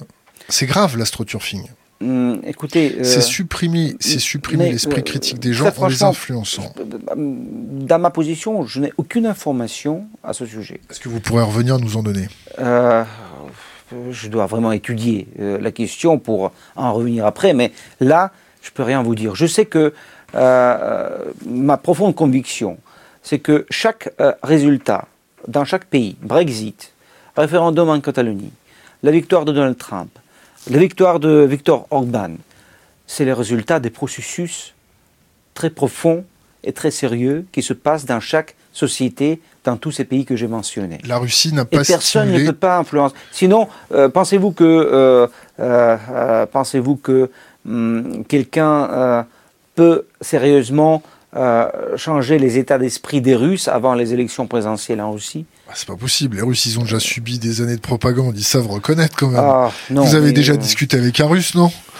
Non, très jamais. Non, vraiment, je sais, la Russie et les Russes et les structures étatiques russes sont bien présent dans est-ce que sur l'Internet. Est-ce que vous comprenez pourquoi je, vous pose cette question Comment Est-ce que vous comprenez pourquoi je vous pose ce type de question ah bah Parce que euh, on parle beaucoup de ces trolls et on parle beaucoup de cette ingérence russe euh, dans euh, différentes élections. Mais je peux nier en bloc toutes ces accusations. C'est la seule chose que je peux faire. personnellement, je ne crois pas que cette ingérence euh, pourrait être très efficace. Mais je dois vous dire une chose, euh, je n'exclus pas qu'il y a des groupes des gens, des hackers quand même, euh, ils ne sont pas contrôlés tous par, par l'État. Il y a des gens qui peuvent entreprendre certains, certaines choses, certaines démarches, certains, certaines activités, mais à titre personnel, ou même s'ils sont organisés en, quelque, bon, en équipe, euh, c'est pas obligatoirement l'État qui est derrière eux. L'État russe euh, s'occupe d'Internet de façon très sérieuse parce que la menace des, terroristes, euh, les nationalistes, les radicaux, les, la propagande extrémiste, néonaziste, etc., ça nous inquiète beaucoup. Et voilà où les services d'État, voilà où ils sont présents. Il y a des gens, je pense, au FSB qui contrôlent les réseaux, essaient de trouver des groupes euh, néo-nazis ou euh, des hooligans euh, de football ou je sais pas quoi. Est-ce qu'ils essaient de, de, voir, de contrôler tout ça. C'est normal et c'est logique. Mais organiser une ingérence massive dans les affaires partout un petit peu dans le monde, parce que, je répète, c'est incroyable. J'ai entendu déjà une version que hmm, en, homme politique mexicain euh, parle déjà de cette ingérence éventuelle dans les élections parlementaires au Mexique. Mais vraiment, euh, ça prend déjà euh, une forme. Vous voulez envahir le Mexique C'est ça Le Mexique, c'est un très beau pays. je m'en doute pas, je m'en doute pas, mais quand même. Bon, alors est-ce que vous comprenez maintenant que l'État français passe une loi sur les fake news en ciblant nommément Russia Today France et Sputnik mais euh, non, je vous rappelle quand même que euh, Russia Today et Sputnik ont reçu la licence euh, de l'État français et travaillent en France comme d'autres mass médias étrangers. il y a quelques problèmes de communication avec le palais de l'Élysée, c'est vrai. Mais il faut développer. À développer. C'est quoi les problèmes de communication ça, ils travaillent et ils fonctionnent très bien. Et je sais que euh, les structures de l'État français qui sont responsables pour observation des activités des masses médias contrôlent tout. Le CSA. Et oui, et euh, euh, je répète, il y a une licence qui a été délivrée et nos journalistes travaillent. Quels sont, quels sont les problèmes de communication entre vos médias et l'Élysée? Bon, vous avez entendu la conférence de presse à Versailles le 29 mai, quand le président Macron a accueilli le président russe avec euh, sa visite en France et leur première euh, rencontre euh, personnelle. vous avez entendu combien il était sévère à l'égard de RHTD et Sputnik. nous ne pouvons pas partager son approche, mais paraît-il que le service de presse de Palais de l'Élysée a pris quelques décisions et voilà, hélas, ils ont le droit de euh, faire le, c'est leur politique euh, de communication avec ces deux euh, mass médias russes, mais nous avons déjà fait comprendre à nos amis et à nos partenaires français que ça rend le travail de ces deux structures de la presse russe un peu plus difficile, mais finalement, j'espère que joue euh, ça va s'améliorer. Et en tout cas, je répète, euh, Rush Today et euh, Sputnik travaillent en France sans rencontrer beaucoup de problèmes majeurs. S'ils n'ont pas réussi à assister à quelques conférences de presse au Palais de l'Élysée, c'est très, c'est très dommage, c'est un peu décevant, mais je pense que il y a beaucoup plus d'événements en France qu'il faut euh, d'écrire, accompagner et porter la connaissance des spectateurs. Donc il ne faut pas exagérer le problème c'est quand même une loi sur les fake news avec vos médias désignés nommément. Euh, certains analystes, certains commentateurs de, de télévision disent que c'est pour prévenir une future ingérence de la Russie dans les élections européennes. Pour ah, vous, euh, si, si, vous aviez... Bon courage, euh, qu'est-ce que je peux vous dire? Faites le nécessaire pour éviter cette ingérence. Le, le, si vous aviez à voter en Europe, vous voteriez pour qui? Non, je ne peux pas vous donner la réponse parce que il est très difficile pour moi de me mettre à la place d'un Européen. Euh, vous parlez des, des, des, groupes des partis ou vous parlez de la France concrètement? Des partis et de la France concrètement. Euh, comme chaque électeur, euh, j'ai le droit de garder cette information et de ne pas vous donner une opinion personnelle. acceptez, acceptez. Cambridge Analytica, euh, si on se rend compte un peu plus tard que euh, des Russes euh, ont un petit peu travaillé avec eux pour faire des profils, qu'est-ce que vous, vous allez faire Vous allez convoquer ces gens pour leur demander ce qu'ils ont fait de leur propre initiative Là, vous parlez de... Je parle d'un monsieur qui s'appelle Constantin Rikov. Je ne le connais pas, ce monsieur-là. Vous voulez pas vous renseigner un peu sur lui? Ben, peut-être après, mais il, représente quelle structure, vous avez dit? Oh, Ce serait euh, un, chef, du moins, ce serait le, le responsable de la colonie de vacances des, des trolls russes euh, de Saint-Pétersbourg. Mais écoutez, nous revenons toujours euh, à ces fameux trolls. Mais nous n'avons, écoutez, ce que je peux vous dire avec toute franchise, c'est que l'ambassade de Russie en France n'a pas de lien avec des trolls euh, vous n'avez aucun lien avec Evgeny ou, ou, que ce soit. Nous n'avons. Je pense que tout ça, ce sont des spéculations surtout. Euh, et euh, je, même, je, ne comprends pas qu'est-ce que je peux vous raconter. Je n'ai aucune idée, vraiment. Télégramme, Télégramme, ça vous parle? Télégramme, oui, Télégramme, mais c'est une affaire de la justice russe. vous savez que Telegram euh, devait euh, respecter euh, certaines dispositions de la législation russe. Ils n'ont pas voulu. voilà pourquoi Roskomnadzor, notre structure qui s'occupe, voilà, qui est chargée de contrôler un petit peu le fonctionnement des réseaux sociaux, et qui a demandé Telegram de présenter certaines informations nécessaires pour, pour les services de renseignement, pour qu'ils puissent, pour qu'ils puissent avoir l'accès aux, euh, disons, aux échanges douteux. Aux messages chiffrés. Aux, messages chiffrés.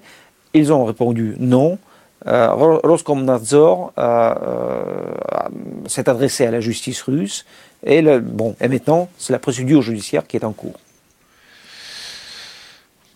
Quand vous voyez le, les Américains auditionner les patrons de Twitter et de Facebook en disant il y a eu de la pub politique pendant les élections et cette pub politique était payée avec des roubles, euh, ça vous fait penser à quoi? Est-ce que euh, la Russie a le droit de sponsoriser ses propres publications? Est-ce que des groupes russes ont le droit de...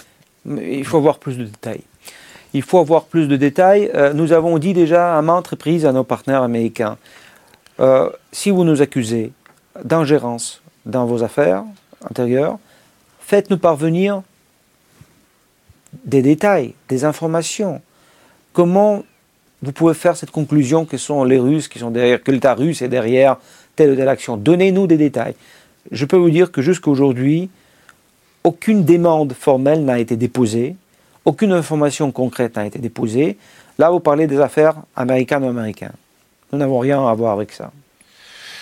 Si, euh, par le plus grand des hasards, pendant les, élections européennes, euh, la loi sur, les fake news euh, s'active contre le média Russia Today ou le média Sputnik, vous, vous comptez faire par le parallélisme des formes euh, le même type d'opération, c'est-à-dire expulser des médias comme France 24 euh Non, non, non, non, il ne faut pas, il faut pas euh, aller si loin. attendons les élections, attendons, attendons une première décision, de, ou plutôt une première utilisation réelle, pratique de cette loi sur. Mais non, la loi, elle n'a pas, pas encore été adoptée, n'est-ce pas? Pas encore. Hein. Il, est, il, est en, il est en cours d'élaboration. Donc d'abord, il faut attendre cette loi. Après, on va voir comment les autorités, l'État français va euh, va, va, va, utiliser en pratique euh, cette loi. Bon, on va voir après. Est-ce que vous voyez un, sujet que vous voulez aborder euh, juste avant de commencer le terrorisme, la, partie terroriste et flux migratoires C'est notre son sujet à suivre. Non, les sujets à suivre, c'est le terrorisme et les flux migratoires. Bah, écoutez, passons au terrorisme. Tout de suite Oui. Les flux migratoires, comment ça se passe? Est-ce que vous êtes inquiet par euh, le réchauffement climatique, euh, les flux migratoires inhérents au réchauffement climatique et les flux, les flux migratoires inhérents aux guerres? Quelles sont les mesures proactives que euh, vous faites? Est-ce que vous avez des partenariats avec l'Europe pour gérer ça? Est-ce que vous avez une prospective à échanger avec nous? Bon, tout d'abord, nous avons nos propres problèmes migratoires, évidemment. Qui sont? Euh, Ce sont euh, des migrants qui viennent surtout euh, de l'ex-pays membre de l'Union soviétique, des ex-républiques de l'Union soviétique, aujourd'hui les États indépendants. je pense surtout aux pays de l'Asie centrale. nous avons beaucoup de migrants qui viennent de la Moldavie, de l'Ukraine et même de la Biélorussie. Euh, donc nous n'avons pas de problème avec euh, des migrants qui viennent du Proche et du Moyen-Orient. Euh, c'est très loin. Pendant cette crise avec des, migrants, certains ont passé par le territoire russe pour aller au Finlande, par exemple, ou en Norvège. Mais vraiment, c'était des facteurs plutôt marginaux dans le contexte global. Donc nous avons nos propres problèmes. Il faut dire que euh, tous ces ressortissants des pays euh, de l'Asie centrale euh, n'ont pas besoin d'un visa pour venir en Russie.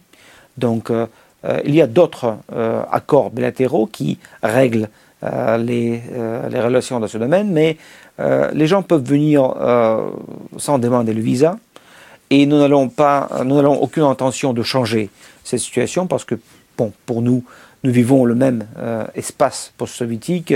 Nous avons euh, nous, nous, nous, nous, faisons beaucoup pour promouvoir euh, l'intégration euh, des pays partenaires, des pays de l'ex-bloc soviétique, de, l'ex-Union soviétique.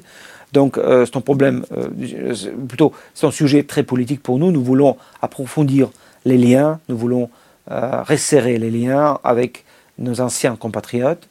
Mais les problèmes dans ce domaine existent. Il faut tout simplement établir les règles.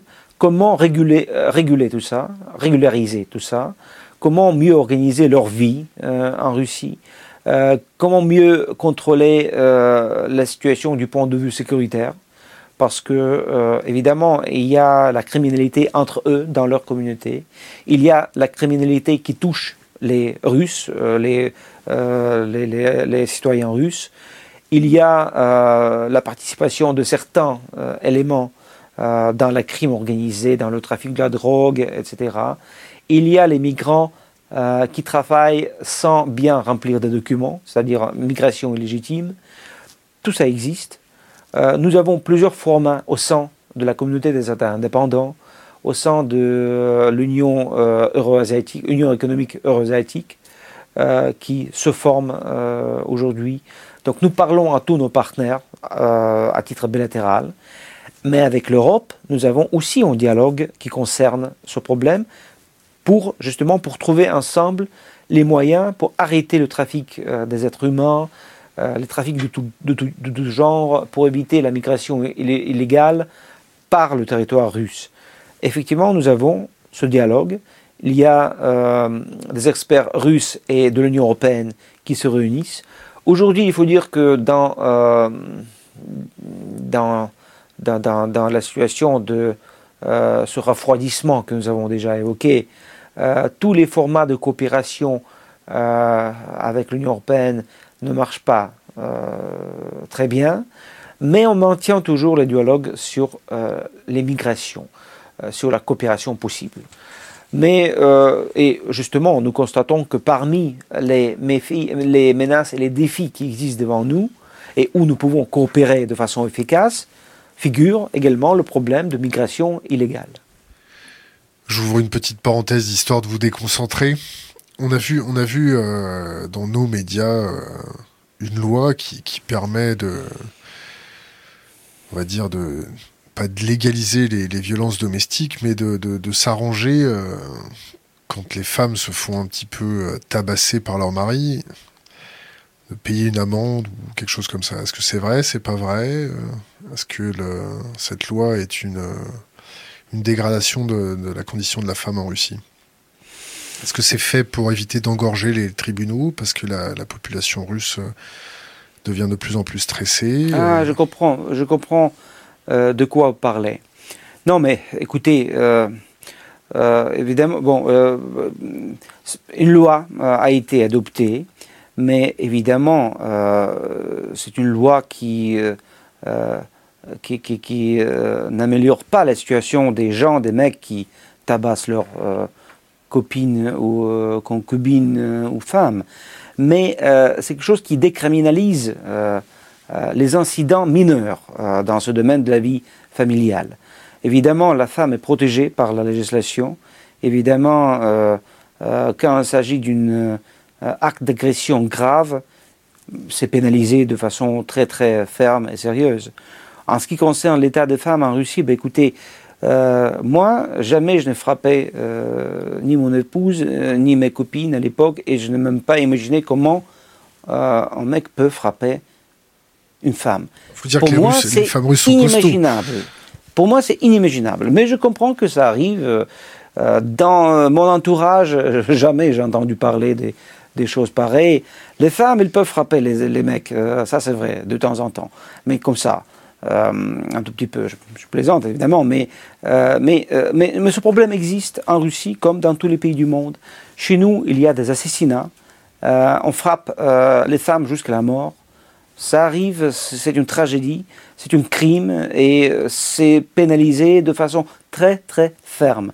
Il n'y a pas d'aucune, comment dirais-je, tolérance à cet égard. la Russie, c'est un pays où euh, la femme euh, a toujours été très respectée. Euh, on adore les femmes, même si nos sociétés sont différentes. les traditions sont un peu différentes. C'est une tradition de... Non, je, veux dire que aujourd'hui, le niveau d'émancipation des femmes en Russie est moins élevé que dans certains des pays européens, mais même en Europe, c'est différent. En Europe, il y a les pays scandinaves où euh, l'égalité euh, vraiment euh, entre les femmes et les hommes fait partie des priorités absolues, n'est-ce pas, de l'État. Il y a d'autres pays où la, situation, la situation est un peu différente. C'est vrai, les, sociétés, la société russe et les sociétés européennes sont un peu différentes. Nous avons peut-être d'autres traditions. La, société russe est plus conservative en général. Euh, il y a plus de sexistes chez nous que peut-être euh, en Finlande, mais chacun a son rythme. Euh, notre société se développe toujours. Et je rappelle qu'en France, les femmes ont reçu le droit de voter en 1944, tandis que même à l'époque soviétique, les femmes, et même, je peux me tromper, mais je pense que déjà, après la révolution de 1905, euh, les femmes ont déjà reçu le droit de voter lors des élections des premiers Douma d'État euh, de la Russie. Mais en tout cas, après la, après la révolution d'octobre, euh, les femmes ont reçu le droit de vote immédiatement. Et en général, il faut dire que l'Union soviétique, la Russie soviétique, a libéré la femme. Et non seulement en Russie, mais surtout dans les, dans les républiques nationales. C'est une vraie émergence d'une femme. Euh, la femme euh, est entrée dans la vie politique, dans la vie sociale, dans la vie culturelle. Donc, si nous prenons l'histoire, mon pays vraiment a beaucoup donné euh, aux femmes. Et si aujourd'hui nous revenons par exemple à l'histoire de ce pauvre pays, Afghanistan, qui traverse toujours une période d'instabilité, mais je peux vous dire que c'est juste, c'est justement à l'époque de cette ingérence soviétique euh, où la femme afghane se sentait plus euh, euh, libre qu'avant et après. On a, trois questions de, notre communauté qui nous arrivent en direct d'Internet. comment ça va en Russie pour les homosexuels, les LGBT Je réponds tout de suite. D'abord, avec toute franchise, je reconnais que la société russe reste très conservative. Conservatrice ou homophobe euh, Conservatrice euh, ou homophobe à, ce sujet. Oui, il y a des homophobes. Il y a des homophobes, c'est sûr. Mais je pense que les homophobes existent partout. Peut-être chez nous, ils sont plus nombreux qu'en euh, France, par exemple. Ils sont peut-être plus décomplexés. Mais, mais, déjà, déjà, ah, je reviens toujours à l'époque soviétique. Nous avons déjà fait beaucoup de progrès dans ce domaine-là, parce qu'à l'époque soviétique, euh, l'homosexualité était tout simplement pénalisée par le code pénal. Les gens pouvaient aller en prison. Euh, aussi chez nous. Hein. Voilà, mais chez vous, c'était jusqu'à quelle année Je ne sais pas. Euh, en tout cas, chez nous, c'était presque jusqu'à la fin de l'Union soviétique. Donc aujourd'hui, on n'a rien à voir avec ça. Les gens restent, disons, assez perplexes à ce sujet-là. oui, nous ne donnons pas la permission à l'organisation de Gay Pride. Mais c'est sympa la Gay Pride. Il faut organiser une Gay Pride à Moscou sur la place rouge. Ah oui, mais le moment n'est pas venu, je vous dis franchement. Mais euh, à, ma, connaissance, en Pologne ou en Grèce, euh, c'est un peu compliqué aussi d'organiser les manifestations pareilles.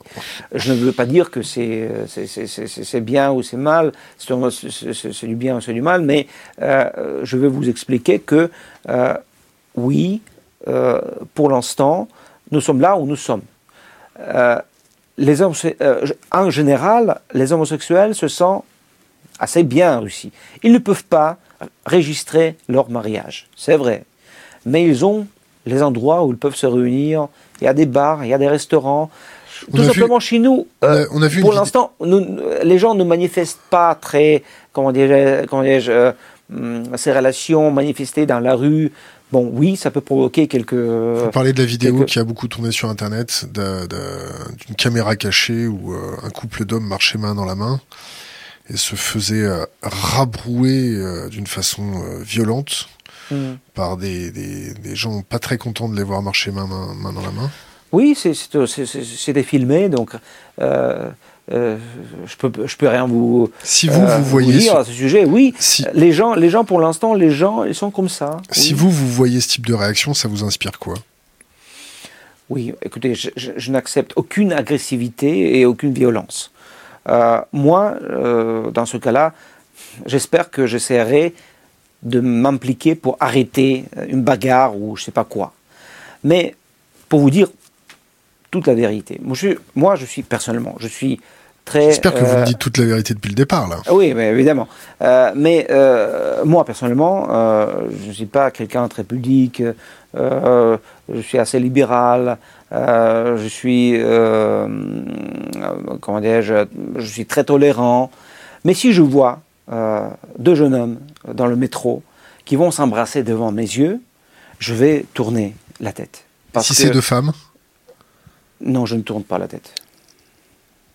C'est bizarre, c'est comme ça, mais c'est de, la psychologie peut-être, ou physiologie, je ne sais pas. Mais quand je vois deux hommes, oui, c'est mon truc euh, à moi, je vais plutôt, mais jamais je ne veux pas les accuser. Mais je vais tourner euh, la tête euh, parce que ça ne me, fait pas plaisir de regarder les scènes pareilles. Mais moi, je suis fils de mon pays. moi aussi, j'ai passé euh, j'ai appris l'existence euh, de, de, l'homosexualité quand j'étais assez, euh, assez grand déjà, parce que à l'Union soviétique, on ne pouvait pas voir les choses pareilles.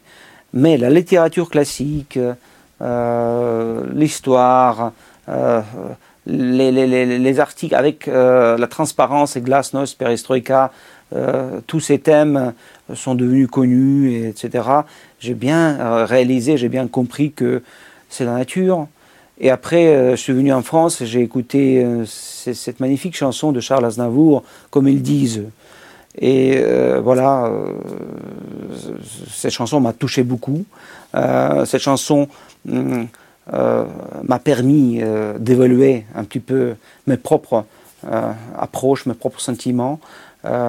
et jamais je n'accuserai les gens pour ce type de comportement. C'est pas mon truc, mais je comprends que c'est comme ça, c'est la vie. Question d'Internet.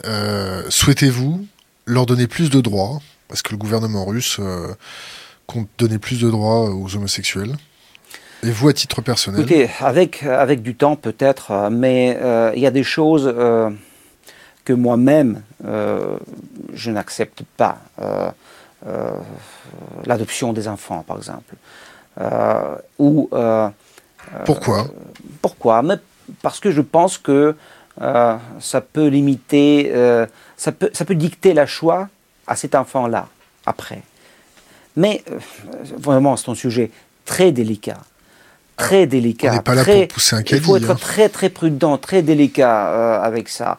Mais euh, je, je, reconnais que euh, c'est pas la question de demain euh, pour, pour la Russie. Alors je vais vous en poser deux autres avant de, de, de fermer ce, ce, cette parenthèse. les homosexuels en Tchétchénie, ça vous parle? Leurs conditions, leur façon dont ils sont traités? Euh, là, euh, je ne peux pas opérer d'effets concrets. Les rumeurs qui existaient, et notre ombudsman euh, s'occupait de très près de ces situations. à ma connaissance, les rumeurs n'ont pas été confirmées par les faits concrets.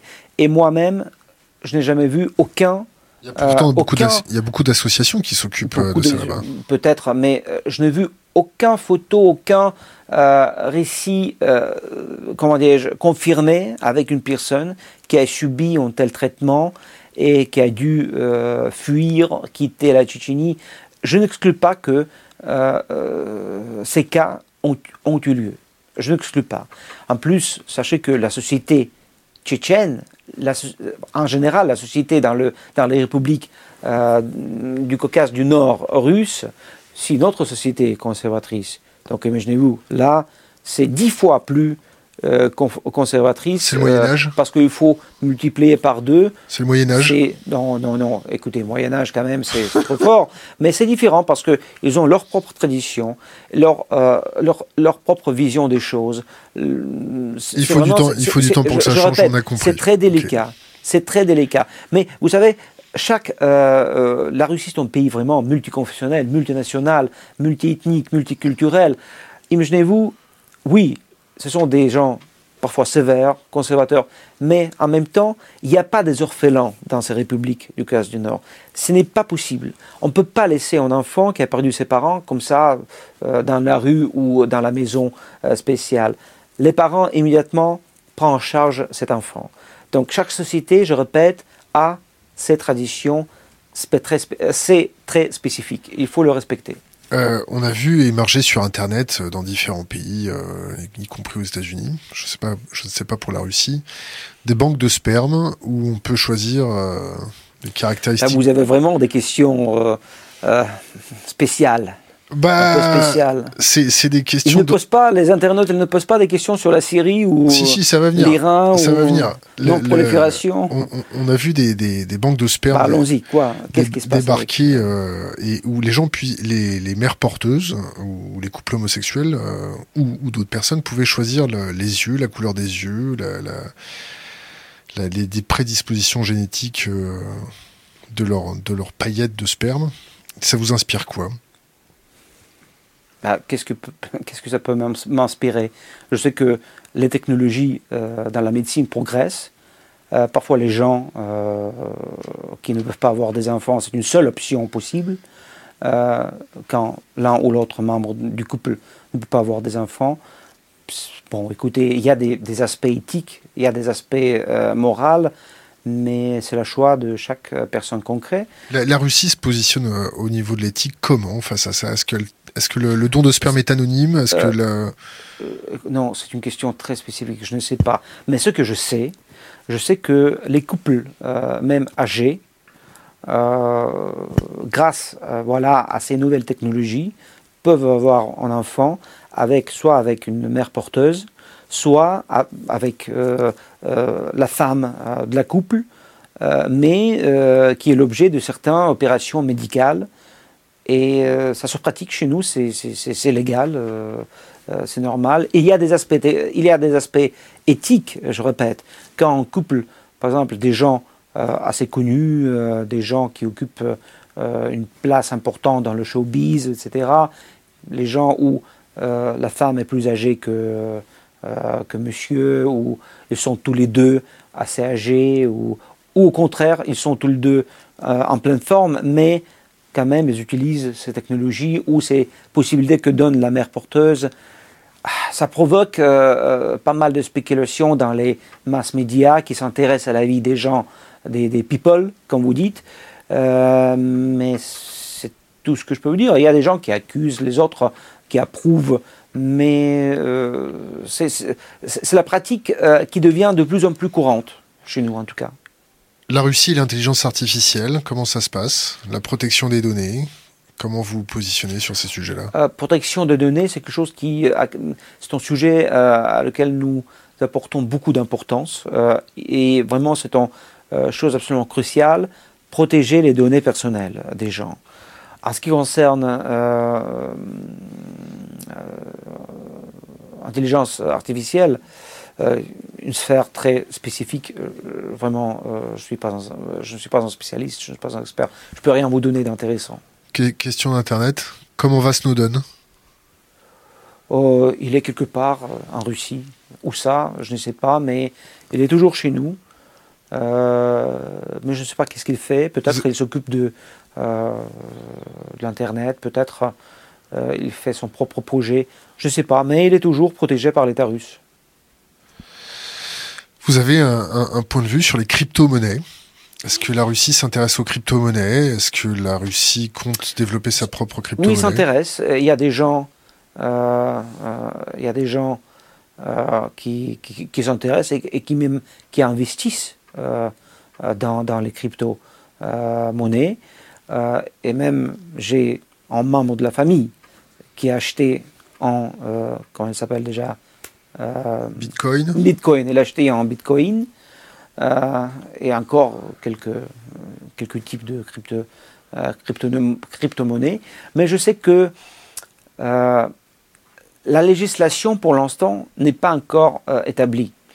Il n'y a, pas, a pas de structures qui peuvent réguler ce nouveau, cette nouvelle forme des relations économiques je sais qu'il euh, y a beaucoup de scepticisme, scepticisme euh, euh, à l'égard de cette monnaie. Il y a des économistes de renom qui prédictent la chute totale de, cette devise.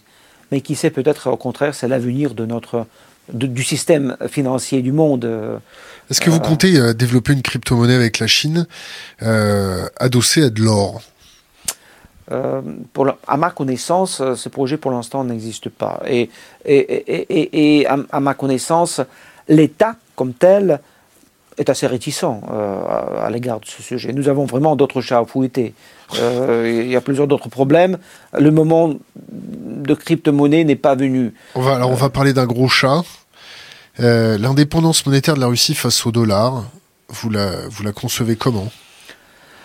C'est souhaitable je pense, parce que, euh, bah, prenez euh, les mésaventures des banques françaises frappées par la justice américaine pour ses relations économiques et financières avec tel ou tel pays.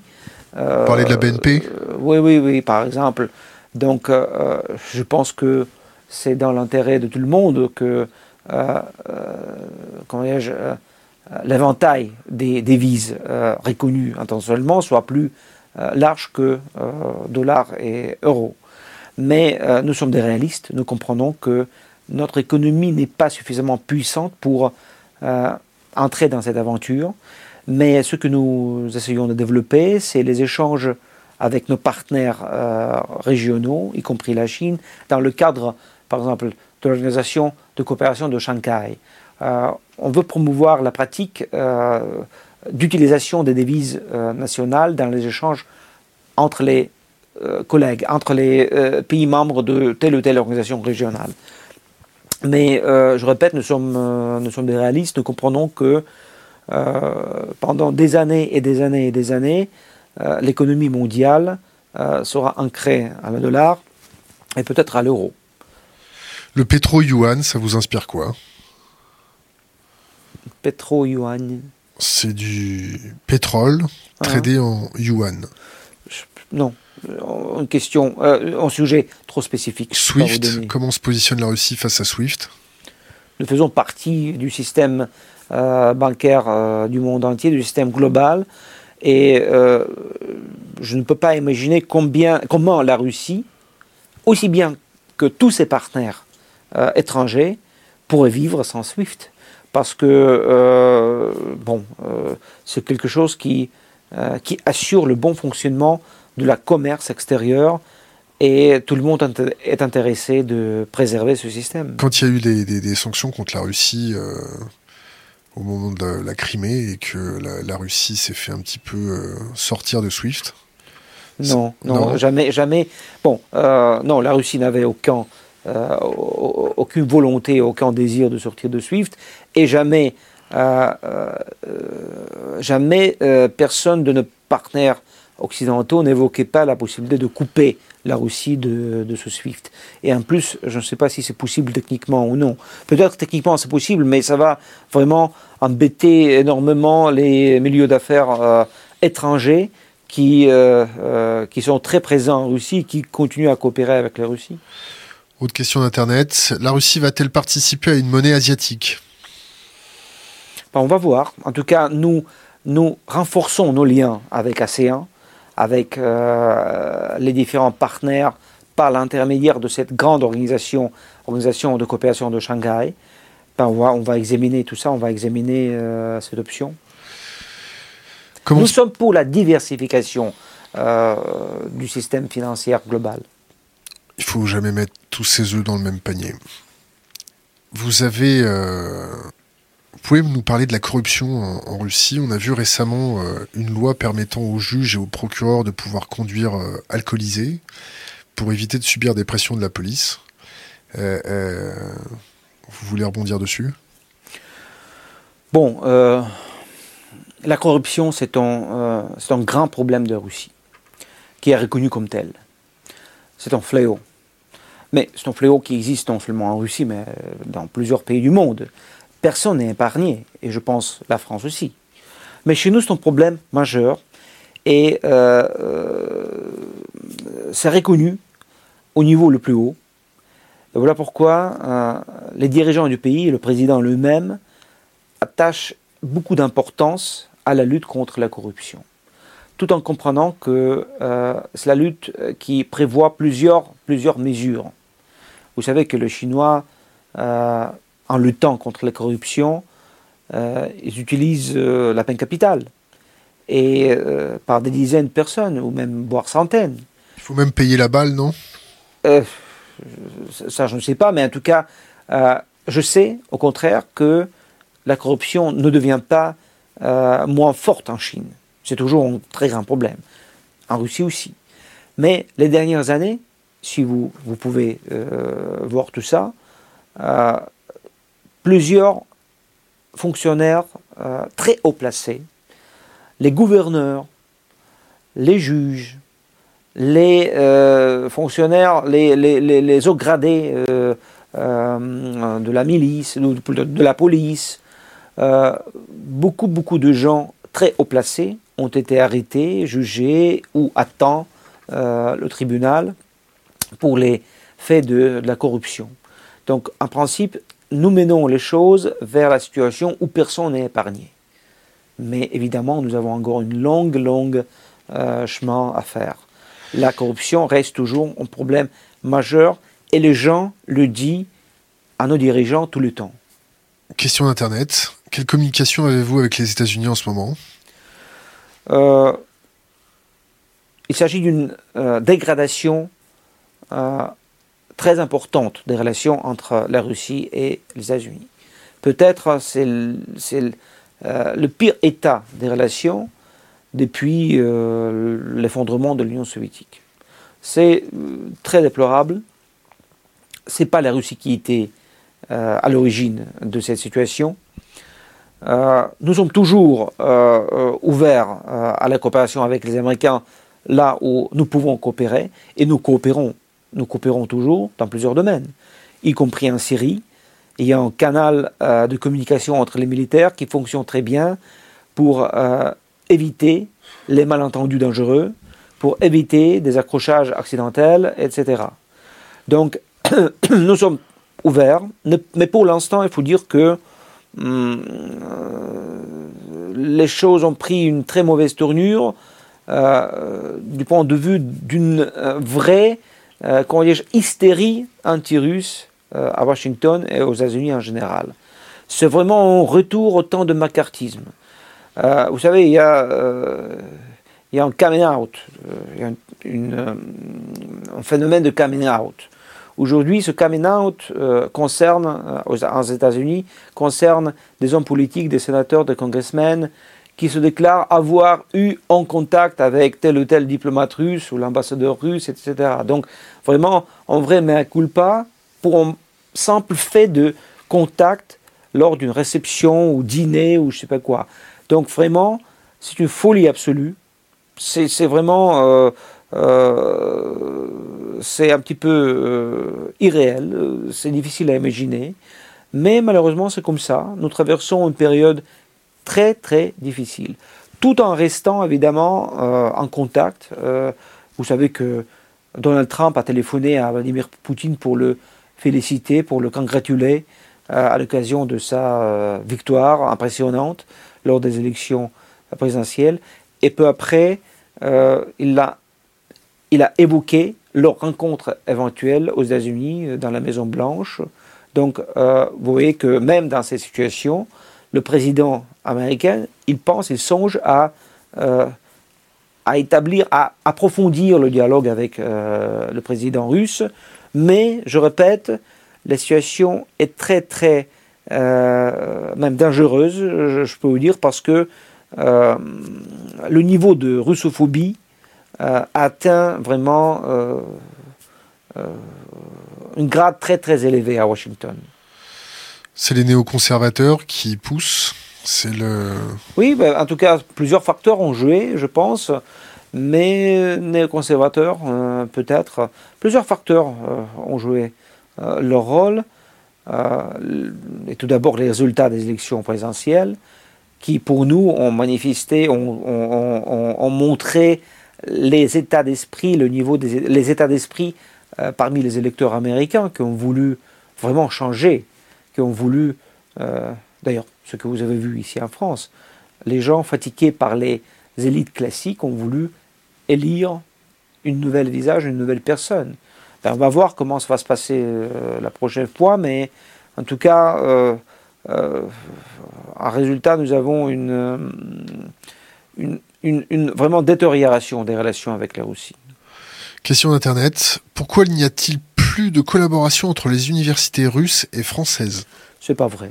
C'est pas, vrai. Il y a, euh, il y a 500 ah, accords. pourquoi n'y a-t-il pas plus Autant pour moi? Ah, euh, pourquoi n'y a-t-il pas plus de collaboration entre les universités françaises et russes? Nous le souhaitons et il faut vous dire que la coopération scientifique et dans le domaine de l'éducation entre la Russie et la France euh, se développe très très bien. Euh, et là, je peux vous dire que nous avons un conseiller à l'ambassade qui s'occupe que des relations dans le domaine de la coopération scientifique et dans le domaine de l'éducation. Il y a 5000 étudiants russes en France, mais très peu d'étudiants français en Russie. quelques petites centaines. Par contre, les relations entre les universités sont très denses. Euh, il y a plusieurs, à, ma connaissance, il y a 500 accords de coopération entre différents euh, établissements de l'école supérieure euh, russe et française. Il y a plusieurs programmes communs, il y a des échanges. Non, ça se passe très bien, mais je suis d'accord, nous sommes, nous sommes persuadés qu'on peut faire mieux et approfondir davantage les relations, la coopération dans ce domaine-là. Comment ça se passe les visas euh, Vous avez des conseils à donner pour les visas? Imaginez-vous. Avec ah, oui, oui. Euh, c'est une question personnelle qui m'a été demandée par un ami. Comment on fait pour avoir un visa six mois euh, pour aller en Russie? Pour, rejoindre, pour rejoindre sa moitié. Oui, non, écoutez, il y a trois types de visas. Visa d'affaires, visa, bon, deux types de visas, visa d'affaires, oh, trois, trois quand même, mission officielle, visa d'affaires et visa touristique. Mais il y a encore d'autres possibilités. Il y a une autre possibilité. Vous êtes invité par un proche, par un membre de famille, par un ami, qui, euh, qui, doit déposer euh, dans un département du ministère de l'Intérieur, dans chaque arrondissement de Moscou ou dans chaque arrondissement de la ville, euh, dans un département qui est habilité à établir les invitations.